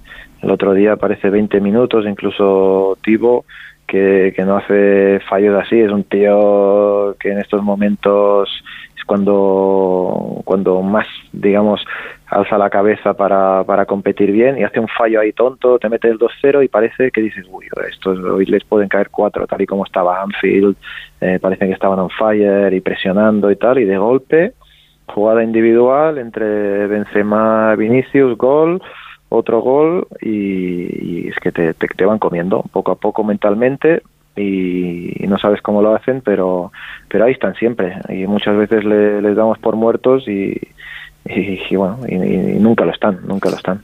Y la última que, te hago, la he guardado para, para el final, para pillarte ya relajado, tranquilo. Eh, eso, eso, es solo una curiosidad que, tengo yo, eh, para ver qué reacción tiene ese Fábregas cuando, porque claro, nosotros leemos las cosas y tal y tenemos nuestra reacción, pero quiero saber la tuya. Cuando cada vez que te levantas o coges el móvil, te metes en Twitter o en algún periódico para echar un vistazo o la radio, que, lo que sea, y lees, Messi podría volver al Barça. Dime la verdad, ¿te descojonas? Mm, si lo leo en algún momento, pues pensaría, pues ojalá. Ojalá, ¿no? Porque bueno. Como amigo de Messi. Que, ¿Eh? Que eres tan culé como amigo de Messi, dice Alfredo. No, hombre, sí, pero es que a ver, a, a ver yo, a mí, yo te hablo ya más como barcelonista que otra cosa. Me, claro que me gustaría, pero no sé lo que va a hacer. Estas son decisiones muy personales, ni, ni, ni me meto en ellas ni, ni sé cómo, cómo piensa Leo en este sentido, porque bueno, eh, él está jugando en París, él vive el día a día y, y, también pues es muy es un chico, bueno, es la persona más competitiva con la que yo he compartido un vestuario, entonces eh, yo sé que él siempre quiere ser el mejor y estar con los mejores. A partir de ahí, jugará en el Barça o no, pues no, no tengo ni, ni idea. Ahora, si me hablas como barcelonista, me gustaría, pues hombre, claro que me gustaría yo creo que uh, preguntas a cualquier culé y todos te van a decir que, que sería sería pues eh, muy bonito volver a ver a, a, Leo con la camiseta del Barça. Para que sea esto, Capicua, ¿podremos ir a verte algún día ahí al lago de Como y que nos invites a una cervecita, aunque sea? Hombre, ya un partido y a lo que haga falta. No, cuando queráis, aquí estáis invitados. Ya con la cervecita, no te pregunto, una cervecita, una buena charla ahí en el lago. Volver a hablar con él cuando sea un entrenador de éxito y que siga haciendo estas reflexiones. Porque oh, será un entrenador de, sí, pero de, prestigio, ya verás tú cómo. Lo, lo, será, lo será, pero, pero que podamos hablar con él antes también. Joder, hay que darle su, su, tiempo, tampoco vamos a estar tanto, tanto tiempo. eh, oye, Ses, de verdad, te agradezco eh, muchísimo este, este rato. Es eh, siempre un placer charlar con, contigo. Te deseo que te vaya muy bien, que disfrutes este nuevo camino que se va abriendo poco a poco y que hablemos prontito. Te mando un abrazo gigantesco. ¿eh? Igualmente, un abrazo muy fuerte. Buenas noches a todos. Un abrazo fenómeno. Hasta ahora. Eh, un fenómeno, el bueno de Ses Fabregas, ahora jugando en, en la segunda división italiana y en, en, Como, siendo además accionista del club. Bueno, eh, se abren nuevos caminos, claro. El tiempo pasa, pasa para todos. Pero está disfrutando y está feliz y contento. Alfredito, mañana hablamos, ¿eh? te mando un abrazo grande. Madera de gran entrenador, la de Ses Fabregas. Otro abrazo, hasta luego, Aitor. Hasta ahora. Radio Estadio Noche, Aitor Gómez. Una piña colada es imperdonable esto, 12 y 47, después de la charla que hemos tenido con SES, digo que es imperdonable, aquí estoy con Edu Pidal, con Susana Guas, con Látigo Serrano, que haya sacado una nueva canción Shakira que ha dado otra vez la vuelta al mundo y que no te la hemos puesto, Susana. Es un error es que grave. ya esto. no es lo mismo, ¿eh? A Ya. mí, uf, ya no- siempre me ha costado chicle, bastante de, de, de- de tragar Shakira, pero ya con una canción ya vale, ya Ya está. truñe, ¿no? ya, ya. Ya. Es difícil ya enganchar tanto como, como la pasada, ¿no? O sea, que la, la novela, la novela ya te ha cansado, ya, la- ya hay que cambiar la temática por lo que sea. ¿Sabes qué pasa? Que el esfuerzo de tener que leer lo que está diciendo ya no me vale la pena, ¿sabes? Oye, lo que es espectacular es el. el Subtitulado ¿eh? pierde. Sí, sí, claro. Claro. Pero que es espectacular es el, el videoclip, ¿eh? Ah, mira, esta es, esta es. Todavía me está viendo toda la historia, bebé, ¿qué fue? Me pues que muy tragadito. T, ¿Cómo es? T, TQG. Te quede grande, ¿no? Sí, sí, la, la temática es. Sí, la temática es la que es. Vamos, básicamente. Básicamente lo mismo, pero bueno. Pero esto te más temática no lo sé, ha dicho pero, yo. pero mi hijo ha visto el vídeo con 8 años y le ha dado vueltas la cabeza, ¿sabes? No me extraña. Pues imagínate Está lo que hemos visto con enamorado de 37, con 40 y con 25 y con 15. Sí, sí. Eh, no, no, el videoclip es impresionante, de verdad. Pero otro número uno, no sé. Desde luego, esa frase que decía en la otra canción de las mujeres ya no lloran, las mujeres facturan, ostras, pero, pero bien, ¿eh? Esto es insuperable, ¿eh? ya eso Pero bien. ya No, no, es es así. difícil. Eso sí, ya pasó. No sé en cuántas visitas se quedó el, el asunto, pero bueno, ahí se, que- ahí se quedó. Eh, por cierto, yo no sab- eh, ¿sabíais? eh, es que yo, yo no sabía, me he enterado, pero me lo ha dicho Ses tanta gente. ¿Sabíais que, que recomendó a, a Tchouaméni para, para el Barça? No, yo no Que lo llamó. sabía. Yo, yo no lo sabía, me he quedado así. Pues mira, a punto estuvo. porque el Barça- Pero, pero tampoco sabía que Lopetegui le llamó, por ejemplo. Tampoco lo sabía yo. Y, No, le, y sentó no, no, como, como Te le ha dicho cositas que no, que no sabíamos hasta No, ahora. no, no tenía, no tenía ni idea, que, que le dijo... Parece que sí. Luis Lopetegui, le, por lo que ha contado, ¿eh? que, que le, que le llamó y le dijo, tienes que esperar. Y se quedó esperando. Y hasta, y hasta hoy esperó. Hasta hoy. Hasta hoy. Hasta hoy esperó. O sea, que no ha sido lo mismo que, que con, lo de, que con lo de Sergio. No le dijeron lo de la edad ni no te voy a llamar nunca más. No, no, espera tu turno. Y hasta hoy se quedó... No, es que en aquel esperando. momento que tendría que tendría Sexy, que tendría a lo mejor 30 años, o sea, que no era un jugador, él deja de ir, bueno, igual digo 30 y son 32, pero creo que dejó, ir, mm, dejó de ir prematuramente, más por decisión técnica que por, por agotamiento o por retirarse. Es que en esa generación de, de oro de la gente que participó en, en las dos Eurocopas en el Mundial, o al menos en, en dos de los tres títulos, todos se ganaron el derecho a, a decir cuando se querían retirar. ¿Qué ocurre? Que el que no se quiso retirar, pues en algunos casos el, el fútbol o, o sus competidores los acabaron retirando. Eh, pues era la época era la época de Lopetegui y estaba digo que por entraba Nisco y entraba Tiago y tal y que Thiago pues, ha se dicho quedó- él, claro, que Sí, Thiago pero era un bueno, jugador que venía como un avión. Llamar a tipos que han sido campeones eh, es toda una diferencia. Me parece sí. un- pues un detalle. es que- El problema es llamar para decir que no va a contar contigo ni que tengas el nivel. Claro. Eso es lo que chirría, ¿no? Que no, no lo hemos escuchado nunca, vamos. Es que Cés dejó de ir con España. Cés ha jugado 110 partidos y dejó de ir con España con 27 o 28 años. O sea que si hubiera Ahora sido tan tiene- longevo no, como otros. joven. No sé yo si tanto, ¿eh? porque ahora tiene 35. No, más, más- No, no, no, no, no, no. Bueno, no, es que Luis Enrique ha estado años, claro. Sí, sí. No, no, no, no, que lo dejó en la, en la primera o segunda temporada en el Chelsea fue cuando dejó de jugar. Sí, sí. Si es que Lopetegui llega a la selección en 2016, Sí, sí. cuando lo deja del bosque. Pero es de, es de Mm. los pocos de aquella generación, como dice Látigo, es de los, bueno, quiero recordar, de los pocos que se fueron que no han hecho un comunicado, que no han dicho, oye, que, que, pues como hizo Busquets hace poco, el de Ramos por- porque es, es diferente por las circunstancias. No, bueno, fueron más, ¿eh? Tampoco Que- Villa. que no- Tampoco Villa y de repente lo llamaron estando en Nueva York ya. Claro, sí, pero O- Villa, lo de Villa fue una especie de, de- como de homenaje, creo recordar, no, no me acuerdo. No, no, no exactamente. Bueno, no- Faltaban delanteros y. Sí, pues, es verdad que le, que le llamaron por eso, sí, sí, es verdad. Pero ta- también te digo, eh, me acuerdo que hablé con él en aquella convocatoria. A pocos tíos he visto yo con tanta ilusión en los ojos, pero ni al que le ha tocado el euromillón eh, esta mañana, bueno, igual ese sí. Pero cómo le brillan los ojos a, a Villa No, pero a muchos les fue apartando el fútbol. Pues a Cazorla, a ejemplo, Pedrito, sí. a. a- a- al propio Puyol, por ejemplo. a- Sí, sí, es así. Em, en fin, ha sido una buena charla con, con Fabregas, un tío que da gusto hablar con él, la verdad. Las cosas como son, y está viviendo en el lago de Como. Esta gente que invita y te, cuando le dices, ¿me Precioso, invitas? Y te dice, sí, sí, veníos cuando queráis. Algún día nos presentaremos allí. Es precioso. tú que- que- Pero hay que tomarle la palabra y Sí, sí. Está avión. grabado además, ¿no? ¿Ves? Por, por eso Susana cuando le decimos, nos invitas a Menorca, dice, bueno, bueno, ya sí, eso tal. O Látigo, nos invitas ¿Tiene a Málaga, dice, Menorca? bueno, ya cuando tal. hay ya que cuando amigo de esta eso. gente. No, no, sí, sí. Pero esta gente no te invita, esta gente sabe lo que Pero es que dice. tienes que organizar una fiesta de final de temporada o algo así en el que pues en- en- alguien diga, venga, En- pues veniros a mi casa, mejor que hacerlo en... aquí, claro. Claro. Exacto. Eh, Pues yo creo que la de Susana es la mejor en Menorca. Yo no creo Sí, hombre, cuando queráis. Pues puertas abiertas. Bustillo paga los aviones y Susana pone la casa, pues ya está. Oye, ¿dónde firmamos eso? O la casa, como si fuera Falcon el Crest. Si van a poner a casa, yo el barco. El Palacio. Eso. El Palacio de Maribén. Eh, oye, que ha habido hoy Liga, que ha terminado la, la jornada, que ha ganado el Villarreal 2-1 al Getafe. Eh, mete al Getafe o mantiene al Getafe en un lío este resultado y al Villarreal lo mantiene ahí arriba, séptimo peleando por, por Europa. Y no hemos pasado por allí, quería pasar a ver qué se ha dicho después del partido, entiendo que bastante cabreo en Quique Sánchez Flores. Eh, hola Víctor Frank, eh, Villarreal, buenas noches. ¿Qué tal, Aitor? ¿Cómo estamos? Buenas noches. No me equivoco, ¿no? Lo del cabreo. Sí, sí, sí. Ha lamentado el resultado porque la verdad que ha competido bien el Getafe. Ha tenido muchas opciones hasta el final del partido de, haber empatado. Incluso fíjate que en el minuto 89 ha tenido un balón de Borja Mayoral al larguero que podría haber significado el empate y además durante muchos minutos ha sido capaz de maniatar a un Villarreal que ha estado muy nervioso, que ha estado muy impreciso, que le ha costado muchísimo en el día de hoy y el Getafe ha vuelto a merecer bastante más de lo que ha conseguido a final del partido. ¿no? Consideraba Quique Sánchez Flores que ha sido clave, un error clamoroso del Getafe que ha perdido un balón en el minuto ya 45 de la primera mitad, cuando parecía que se marchaba al descanso con ventaja en el marcador y que ha llegado con ese gol, pues la opción de remontar como al final lo ha hecho el Villarreal y así estaba como no enfadado Quique Sánchez Flores al final del partido. Muy amarga porque en el primer tiempo estábamos donde queríamos, teníamos el resultado. Nosotros jugamos finales, todos son finales. En una final no puedes pegarte un tiro en el pecho como nos hemos pegado en el minuto 45. Partido, meterse 0-1 a meterte 1-1 al descanso cambia mucho el partido, cambia mucho las sensaciones, cambia absolutamente todo.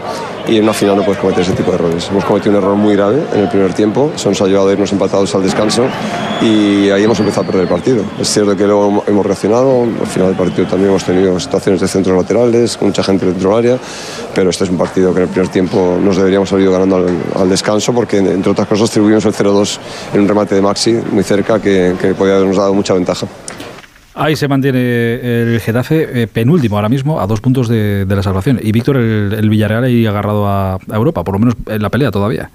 Sí, al menos hoy se ha quitado un peso enorme de encima. ¿eh? Yo creo que una piedra que tenía atada en el cuello de 100 kilos, porque fíjate que eran cuatro derrotas consecutivas. Hoy se hubiera perdido, no digo yo que peligraba el puesto de Quique Setién, pero sí que volvía el carro al Pedregal. Ya la gente estaba nerviosa, había algún pañuelo, hubieran vuelto los pitos, hubiera vuelto el nerviosismo y además también las opciones europeas hubieran comenzado ya a complicarse, todavía faltando mucha temporada. Bueno, pues con esta victoria se acerca ya a los puntos del Rayo Vallecano, no está muy lejos del Betis y sobre todo recupera también a Gerard ¿eh? que ha vuelto varias jornadas después, ha jugado los últimos minutitos, veremos si con el catalán es otro el Villarreal, porque hoy ha ganado, pero tampoco hemos visto una buena versión del equipo amarillo.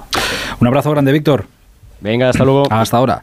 Eh, oye, llevamos ya jugados 23, eh, 23 jornadas. va quedando menos para que esto diga adiós.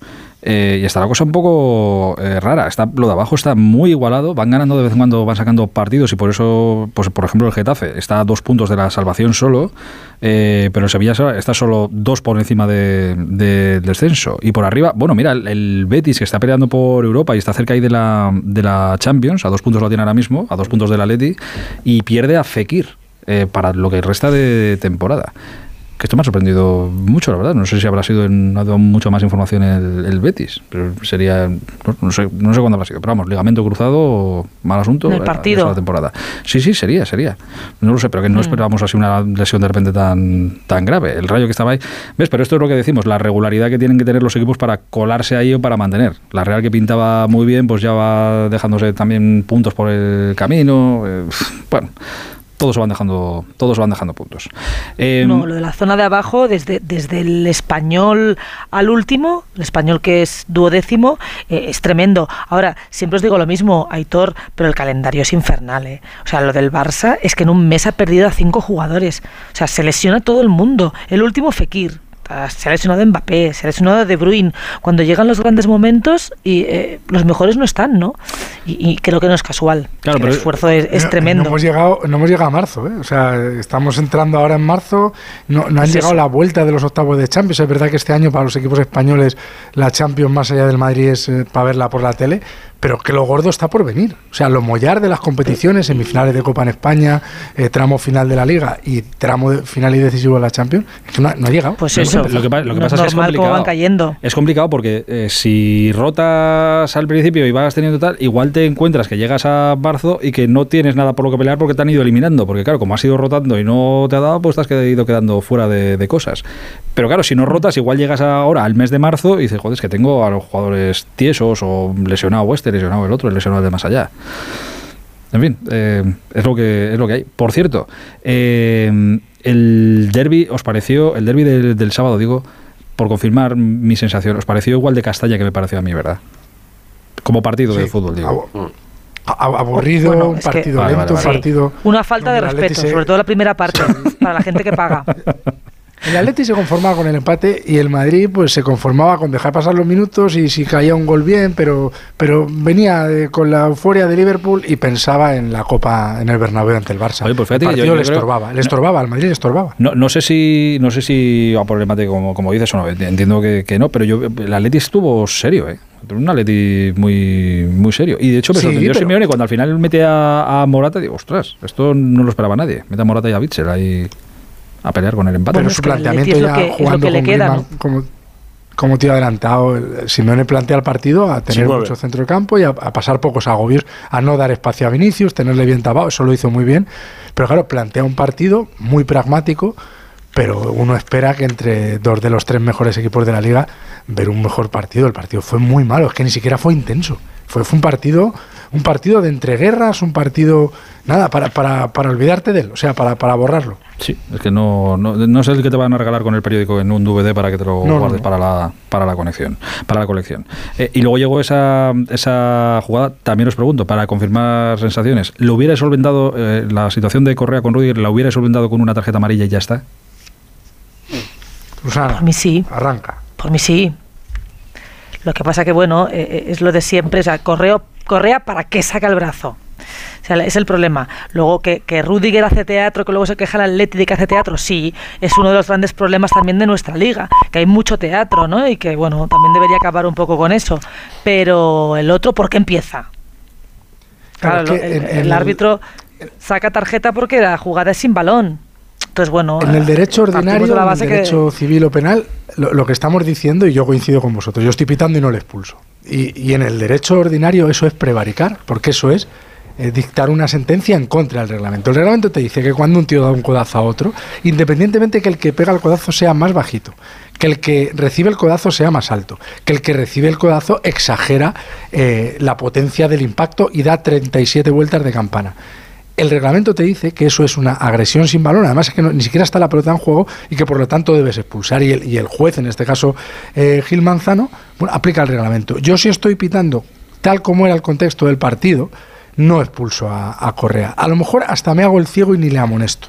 Le advierto y digo, oye, la próxima vez vas a la calle. Y a lo mejor, pues claro, si le amonesto es que estoy juzgando mal la acción, porque es que es un codazo. Que es un codazo que el otro exagera, claro, pero es que el codazo está ahí. Y por eso el comité, el comité de árbitros, le premia con, con la semifinal de Copa, que anda que no tenía árbitros para poner, y lo pone a propósito para decir, no, no, no solo no se equivocó, sino que acertó. Y bueno, lo dijimos ayer, es, el segundo, es el segundo, es considerado el segundo mejor árbitro español, era el que estaba detrás de Mateo A mí no me parece para tanto, pero eso ya son Mundial. opiniones personales. Pero sí, sí, pero, quiero decir que ponen a un buen árbitro para la que podían haber elegido a otro cualquiera, pero yo de alguna manera sí que interpreto esto como una reafirmación de, oye, lo que hizo este es un mensaje en el, resto. en el derby, Y, claro, y, y mensaje de- y al Atlético de Madrid, por muchos comunicados que hagas cada vez que juegues contra Madrid y no contra otros, vamos a seguir designando al que creamos conveniente. O sea, yo, yo mi teoría es que a mí dame a Mateo Laos para todos los partidos.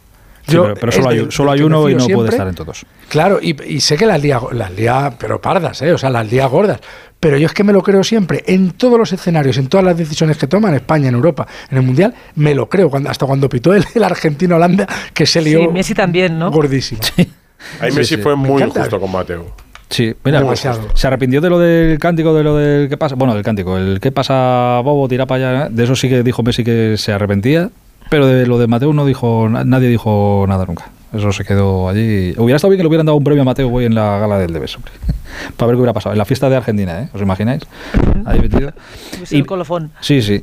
Y me encantaría, la verdad es que me encantaría, eh, cual- que va a ser muy, muy complicado, pero me encantaría hablar con, con los árbitros para muchas cosas, ¿eh? para que nos explicaran muchas cosas, pero para ver qué opinión les merece, porque creo que están, creo que todo el colectivo está de uñas con Estrada Fernández por la denuncia presentada por lo de mm, el caso Negreira y, y todo esto, cuando yo creo que todos deberían exigir la, la- que se limpiara su nombre e ir a por esto, pero claro, entienden que lo de Estrada les, les señala un poco a, a todos y que crea más sospecha por ahí, pero creo que están un poco todos de, de uñas con, con él, ¿eh? me da la sensación. Bueno, hoy contaba Palafox que estaban preparando una especie de comunicado de acción conjunta. y Digo, no sé a qué esperan exactamente. Porque el caso Negreira ya lo conocemos desde hace algunas semanas. O sea, si están esperando al mes de abril o de mayo, o a que, se que archive, o a que salga algo o a que más. prescriba, o a que ya todo el mundo lo olvide, o a que no tenga de verdad peso lo o sea, que digan, pues bueno. No lo sé. Si realmente todos van a una, y no es cada uno una voz, un verso suelto dentro del colectivo, lo que deberían hacer es elegir un portavoz, el que mejor se exprese, el que tenga más carisma, el que sea más creíble, que también, claro, yo a veces hablaba con, con gente de árbitros, árbitros retirados, árbitros en activo, y me decían, Miguel, es que en algunos casos es mejor que no hablen. Es que en algunos casos están muy bien tapados. O sea, porque sí, porque, porque, ah, porque los hay más elocuentes, los hay menos, y hay algunos que, a la hora de, expresarse, pues empezarías a entender cosas.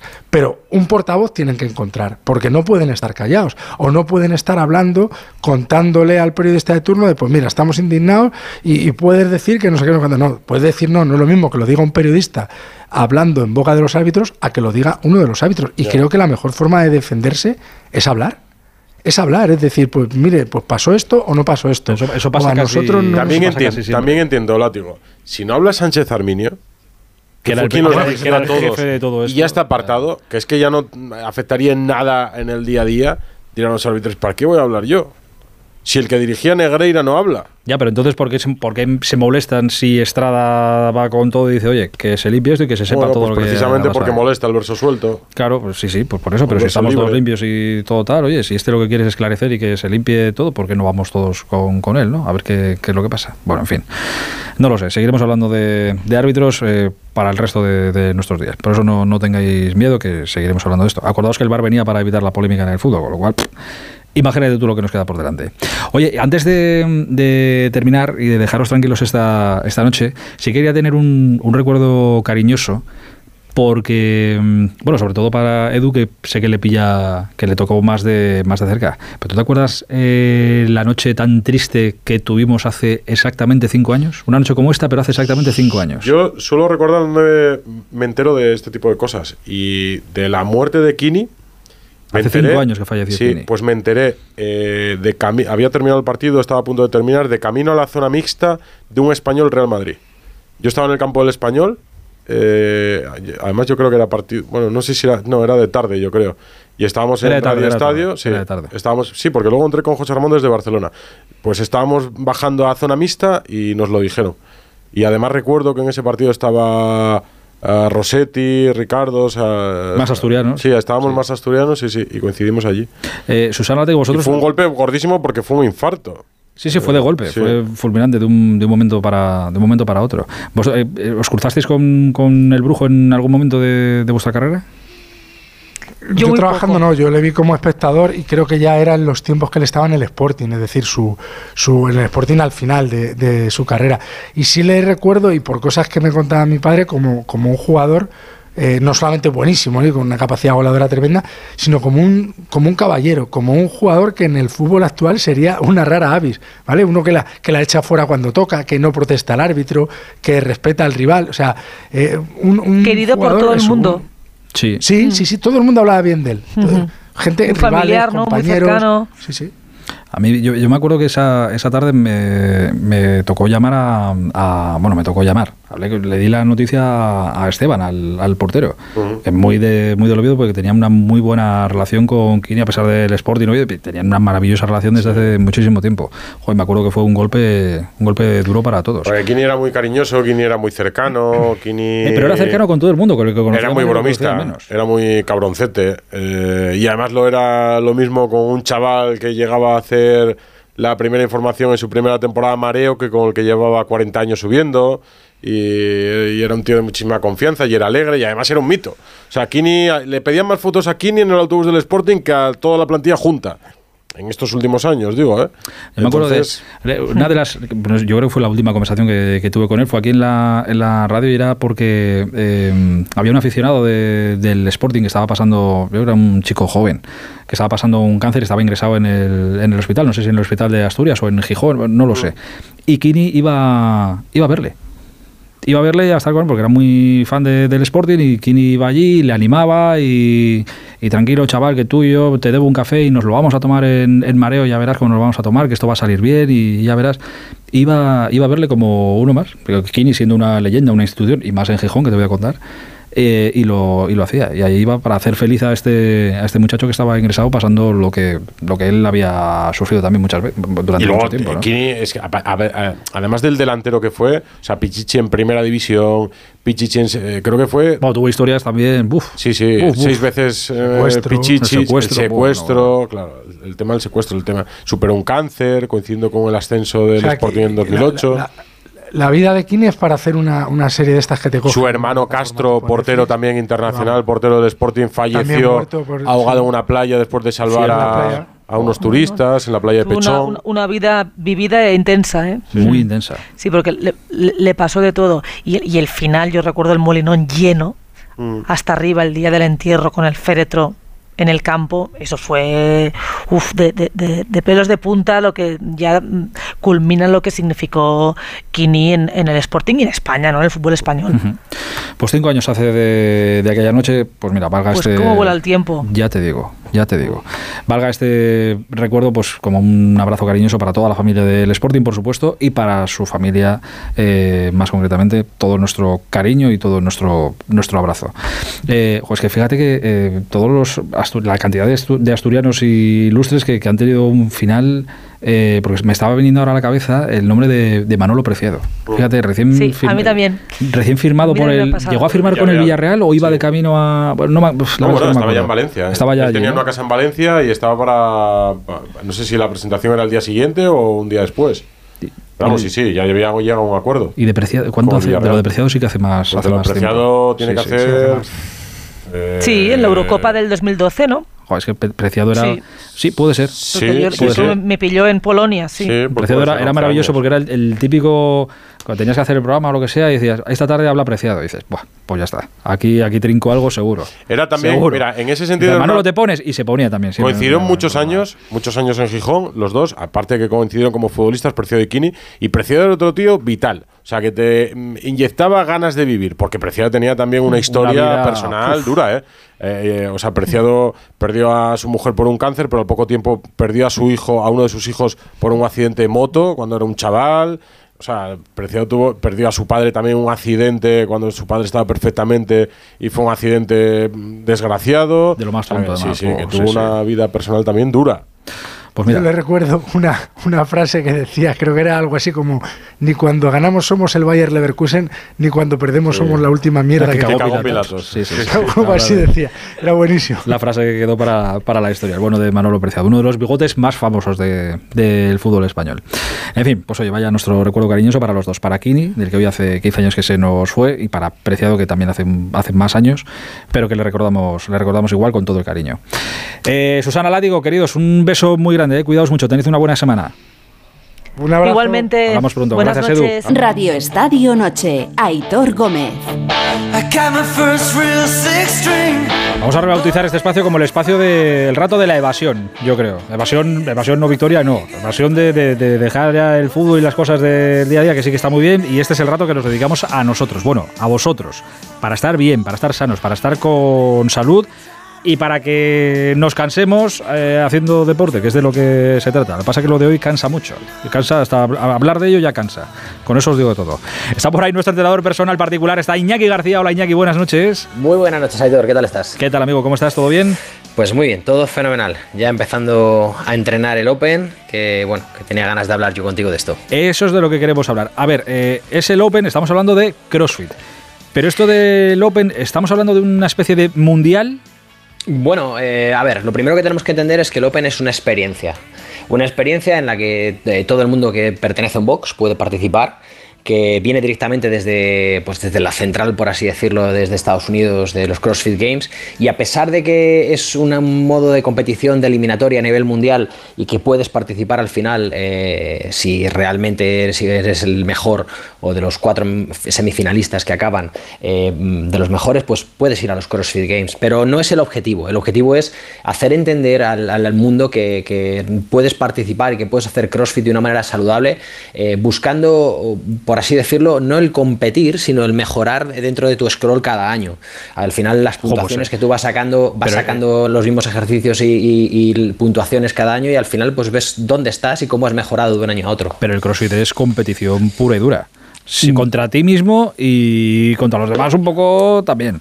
Bueno, al final todo lo que sea competición eh, o tratar de mejorar en deporte, yo creo que te va a hacer mejorar a ti como individuo también, en muchos aspectos. Eh, al final el ser humano en muchos aspectos es competitivo, no lo vamos a negar, pero también esa parte de control y de mejora y de saber eh, reequilibrar esa balanza y en un momento determinado no dejarte llevar porque dos o tres personas vayan por delante tuya, sino que tengas la cabeza y la mente lo suficientemente fría y equilibrada como para decir, espera, ya te cogeré más adelante. A mí me recuerda mucho al, ciclismo.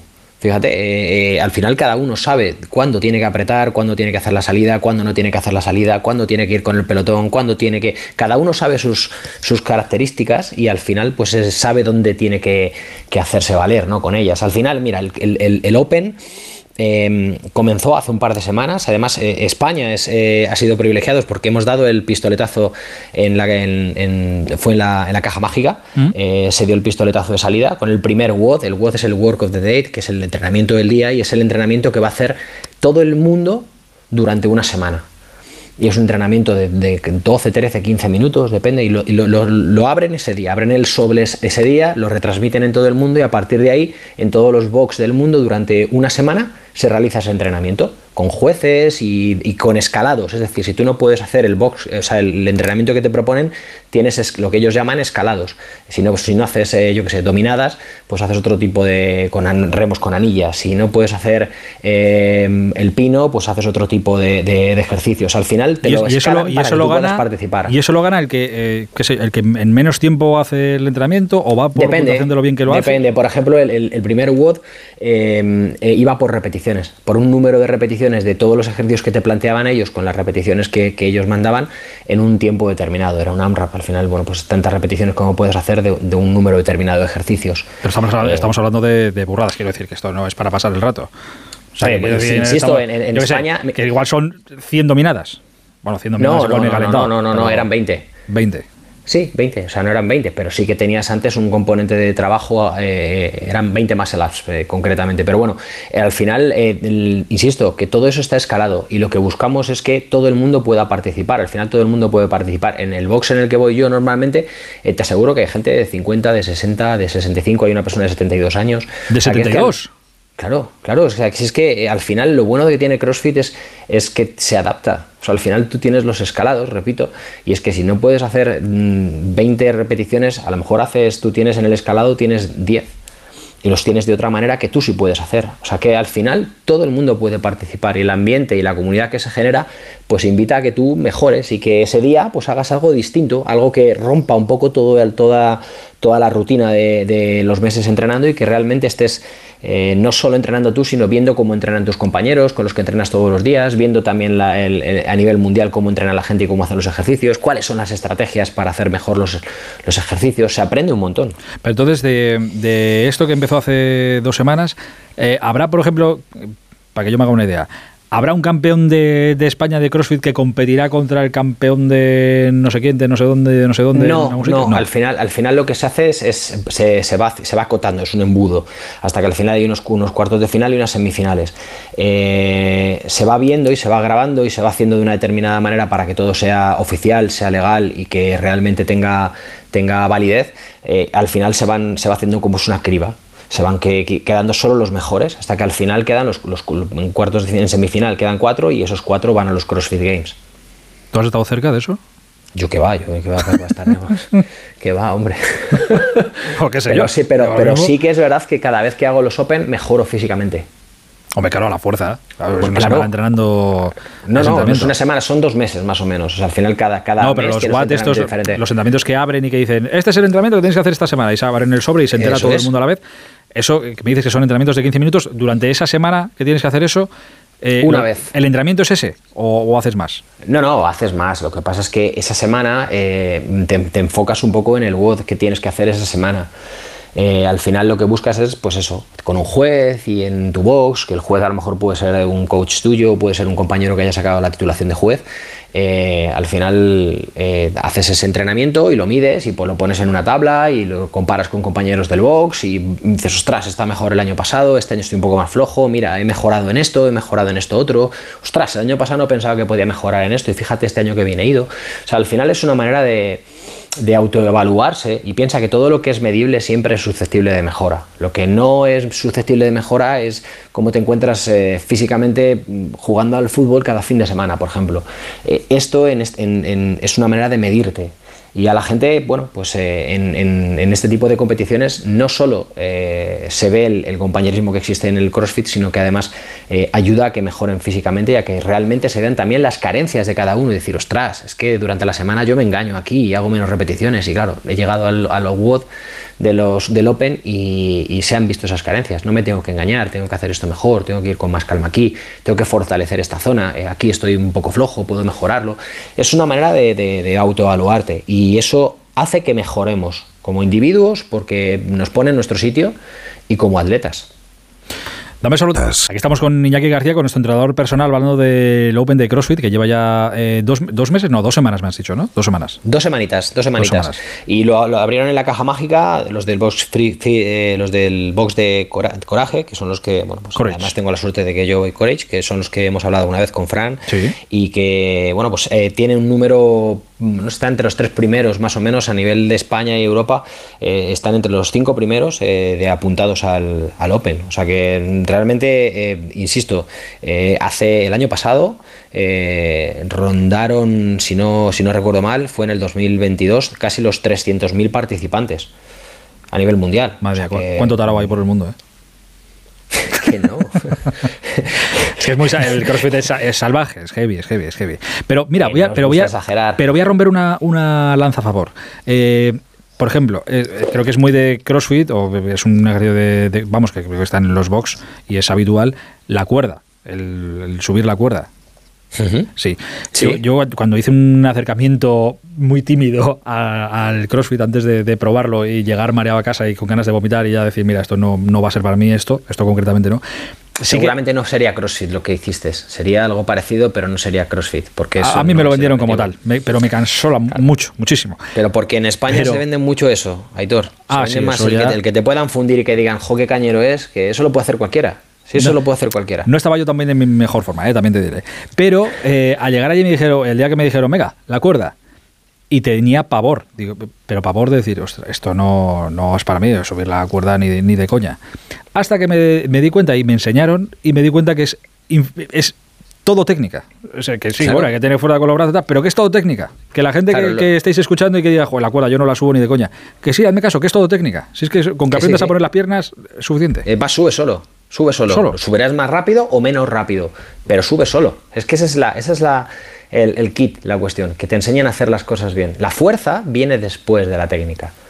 Y eso es lo que hay que intentar. O sea, primero se aprende, luego se practica el movimiento y por último se entrena.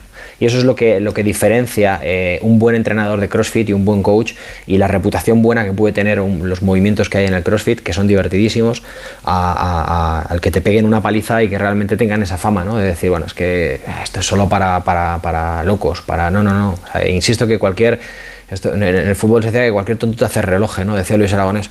Pues eh, aquí se dice lo más o menos parecido. Cualquier idiota te puede dejar muerto. O sea, al mm. final es que no. eso es lo más fácil del mundo, Editor. O sea, decirte y pegarte una paliza y que acabes muerto y que salgas por la puerta y que el entrenador diga, le he destrozado.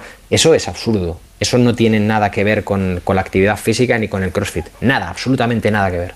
Te tiene que ayudar a terminar, que tú te sientas bien, que al día siguiente digas, ostras, me he currado, he sufrido más que otras veces, pero me apetece seguir probando porque no me he hecho daño, porque he sentido cosas nuevas, porque creo que esto me va a ayudar a mejorar no solo como, como, como persona, porque al final eh, te pone en tu sitio, insisto. Mira, hace poquito hablaba con, con, una persona sobre que, cuáles, quizás, cuáles eran las cosas que más me preocupaban a mí con mis hijos. Y, y una de las cosas que más me preocupan a mí es que no se ganen las cosas que realmente en las que se, se han esforzado. O sea, el deporte, una de las cosas buenas que tiene es que siempre te da aquello, si no te da aquello que mereces, por lo menos em, te va a dar ese esfuerzo y te va a mejorar como persona. El problema es cuando mm, te dan algo que no mereces. Eso es, el verdad, eso es lo que más me preocupa a mí, que consigan las cosas sin esfuerzo. Esa es una buena reflexión. Mira, empezábamos el programa así escuchando a, a Alexa Putillas que cuando le daban el premio de Estoy decía, el que tenga un sueño, si lo trabajas y tal, lo trabajas, nadie te garantiza absolutamente nada. Nadie te lo garantiza. pero, estás mucho más, pero estás mucho más cerca que si no, haces nada. Y te has, construido. En el proceso te has construido, has cambiado. Como persona has cambiado seguro. Has mejorado. Pues desde luego, eh, eso es lo que tiene el deporte, eso es lo bueno que tiene esto. Y escucha, yo ahora soy un mono, o sea, me pones una, una cuerda y subo, pero como un mono, no, te- no tengo rival.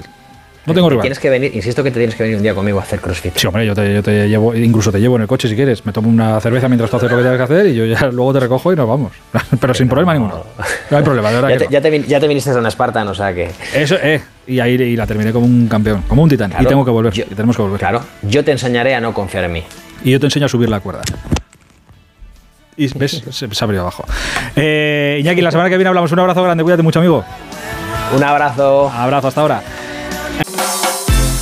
Hola, Busti, buenas noches. Buenas noches. ¿Y qué más? Que terminó la jornada 29 en segunda. Hablábamos de esa victoria en el minuto 91 ha llegado del Granada sobre el Málaga, 1-0 con gol de Sergio Ruiz, que deja al Granada quinto en puestos de promoción, una posición cómoda porque aventaja ya en cuatro puntos al Burgos, que está fuera de la promoción, y el Málaga en descenso es vigésimo a ocho puntos de la permanencia, que es una situación eh, complicadísima. Jornada 29 ya, ya disputada. Eliad, el pequeño de la saga Zidane, ha entrenado hoy con la primera plantilla del Real Madrid. Tiene 17 años, juega de central, todavía no ha debutado con el Castilla, pero hoy le ha llevado a Ancelotti para entrenar con el primer equipo. Es el pequeño de los cuatro hijos de, de Zidane. Enzo está en el Fuenlabrada, Luca en el Eibar y Teo en el, en el Castilla. Hoy ¿Cuatro, por- cuatro tiene solo? Cuatro. Es que, pues se, se mueven muchos, eh, pensé que tenía más.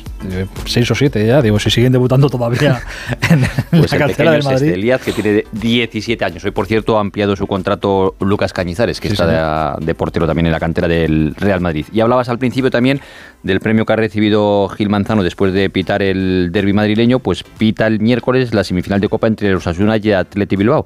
Además, con Jaime Latre, el que la organizó en el bar del Elche Betis, pues va a estar también en el bar de este partido de, de Copa. Y el clásico, el Real Madrid-Barça del jueves, es para Munuera Montero.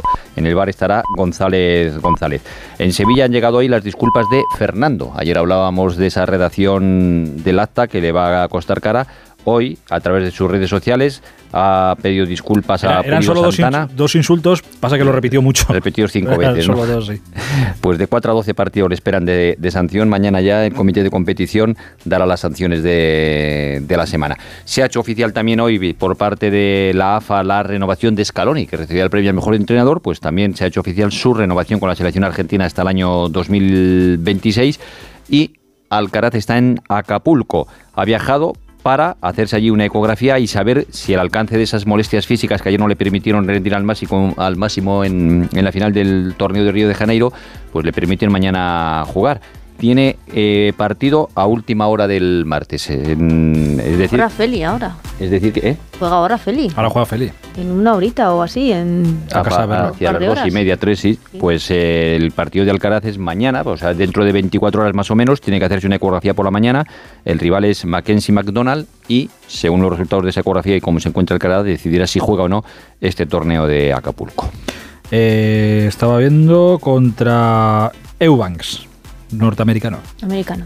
pues si gana mañana hablamos con él un ratito. 2.35 de, Y de si la no mañana. gana Eh, y si pierde, que le, le mandamos a paseo. Es que Si también. pierde, le dejamos para Qué poca el, le dejamos para el día del clásico si Es pierde. Qué primer- poca empatía con, con los Es deportistas. el- la- el inicio de la cuenta atrás, Es el- ¿no? exacto, sí, sí, es el inicio. Son de- partidos de homenaje sí, ya sí. para Feliciano. Ya. No, hombre, no, él va, él va a competir y con ganas. y Tiene que jugar, tiene que disputar Ay, torneos es- todavía. Y a despedirse de la gente, sí. del público, Sí, es sí. bonito. A ver si le dejan lo de Madrid. La última vez que le pregunté estaba todavía que no se sabía si le iban a dejar en Madrid. Ha dicho ¿no? que no, que no. Pero, ¿te ha dicho que no, seguro? Exacto, sí, sí, que no, que en Madrid no. ¿Que no le dejan? La despedida que, que le gustaría que fuera en Queens, que un torneo. Sí, que le, que Hombre, le gusta mucho, que lo ha ganado hace, maravilla. Exacto. hace mucho. Pero que le hubiera gustado jugar en, en Madrid. Bueno, lo hablaremos con él. A ver si mañana le pegamos un toque, que le- pero que tenga suerte esta noche, que es Si, lo si principal. pierde, igual le hacen homenaje y le ponen el típico sombrero ahí. El sombrero de- mexicano. Sí, sí, sí. Se lo merece, eso sí que es A verdad. ver cómo se lo trae luego para, para España eso. eh, Anita, ¿nos vamos? Sí, con la prensa de mañana, las portadas de mañana martes en el diario A, se entrevista con Fernando Alonso que dice cosas como que está muy contento con el coche este año. En Marca hablen con otra estrella para Leo Messi. Sport dice, y más difícil todavía, Lewandowski Cao.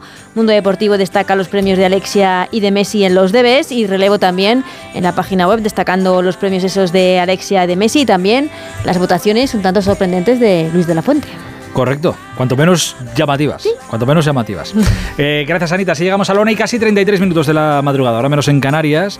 Nosotros nos vamos, pero mañana a las once y media que estaremos para jugar un ratito en este Radio Estadio de Noche. Y hasta entonces ya sabéis que la Radio Onda Cero está siempre a vuestro servicio, que es para lo que tenemos que estar. Un placer, hasta mañana, adiós. Radio Estadio Noche, Aitor Gómez.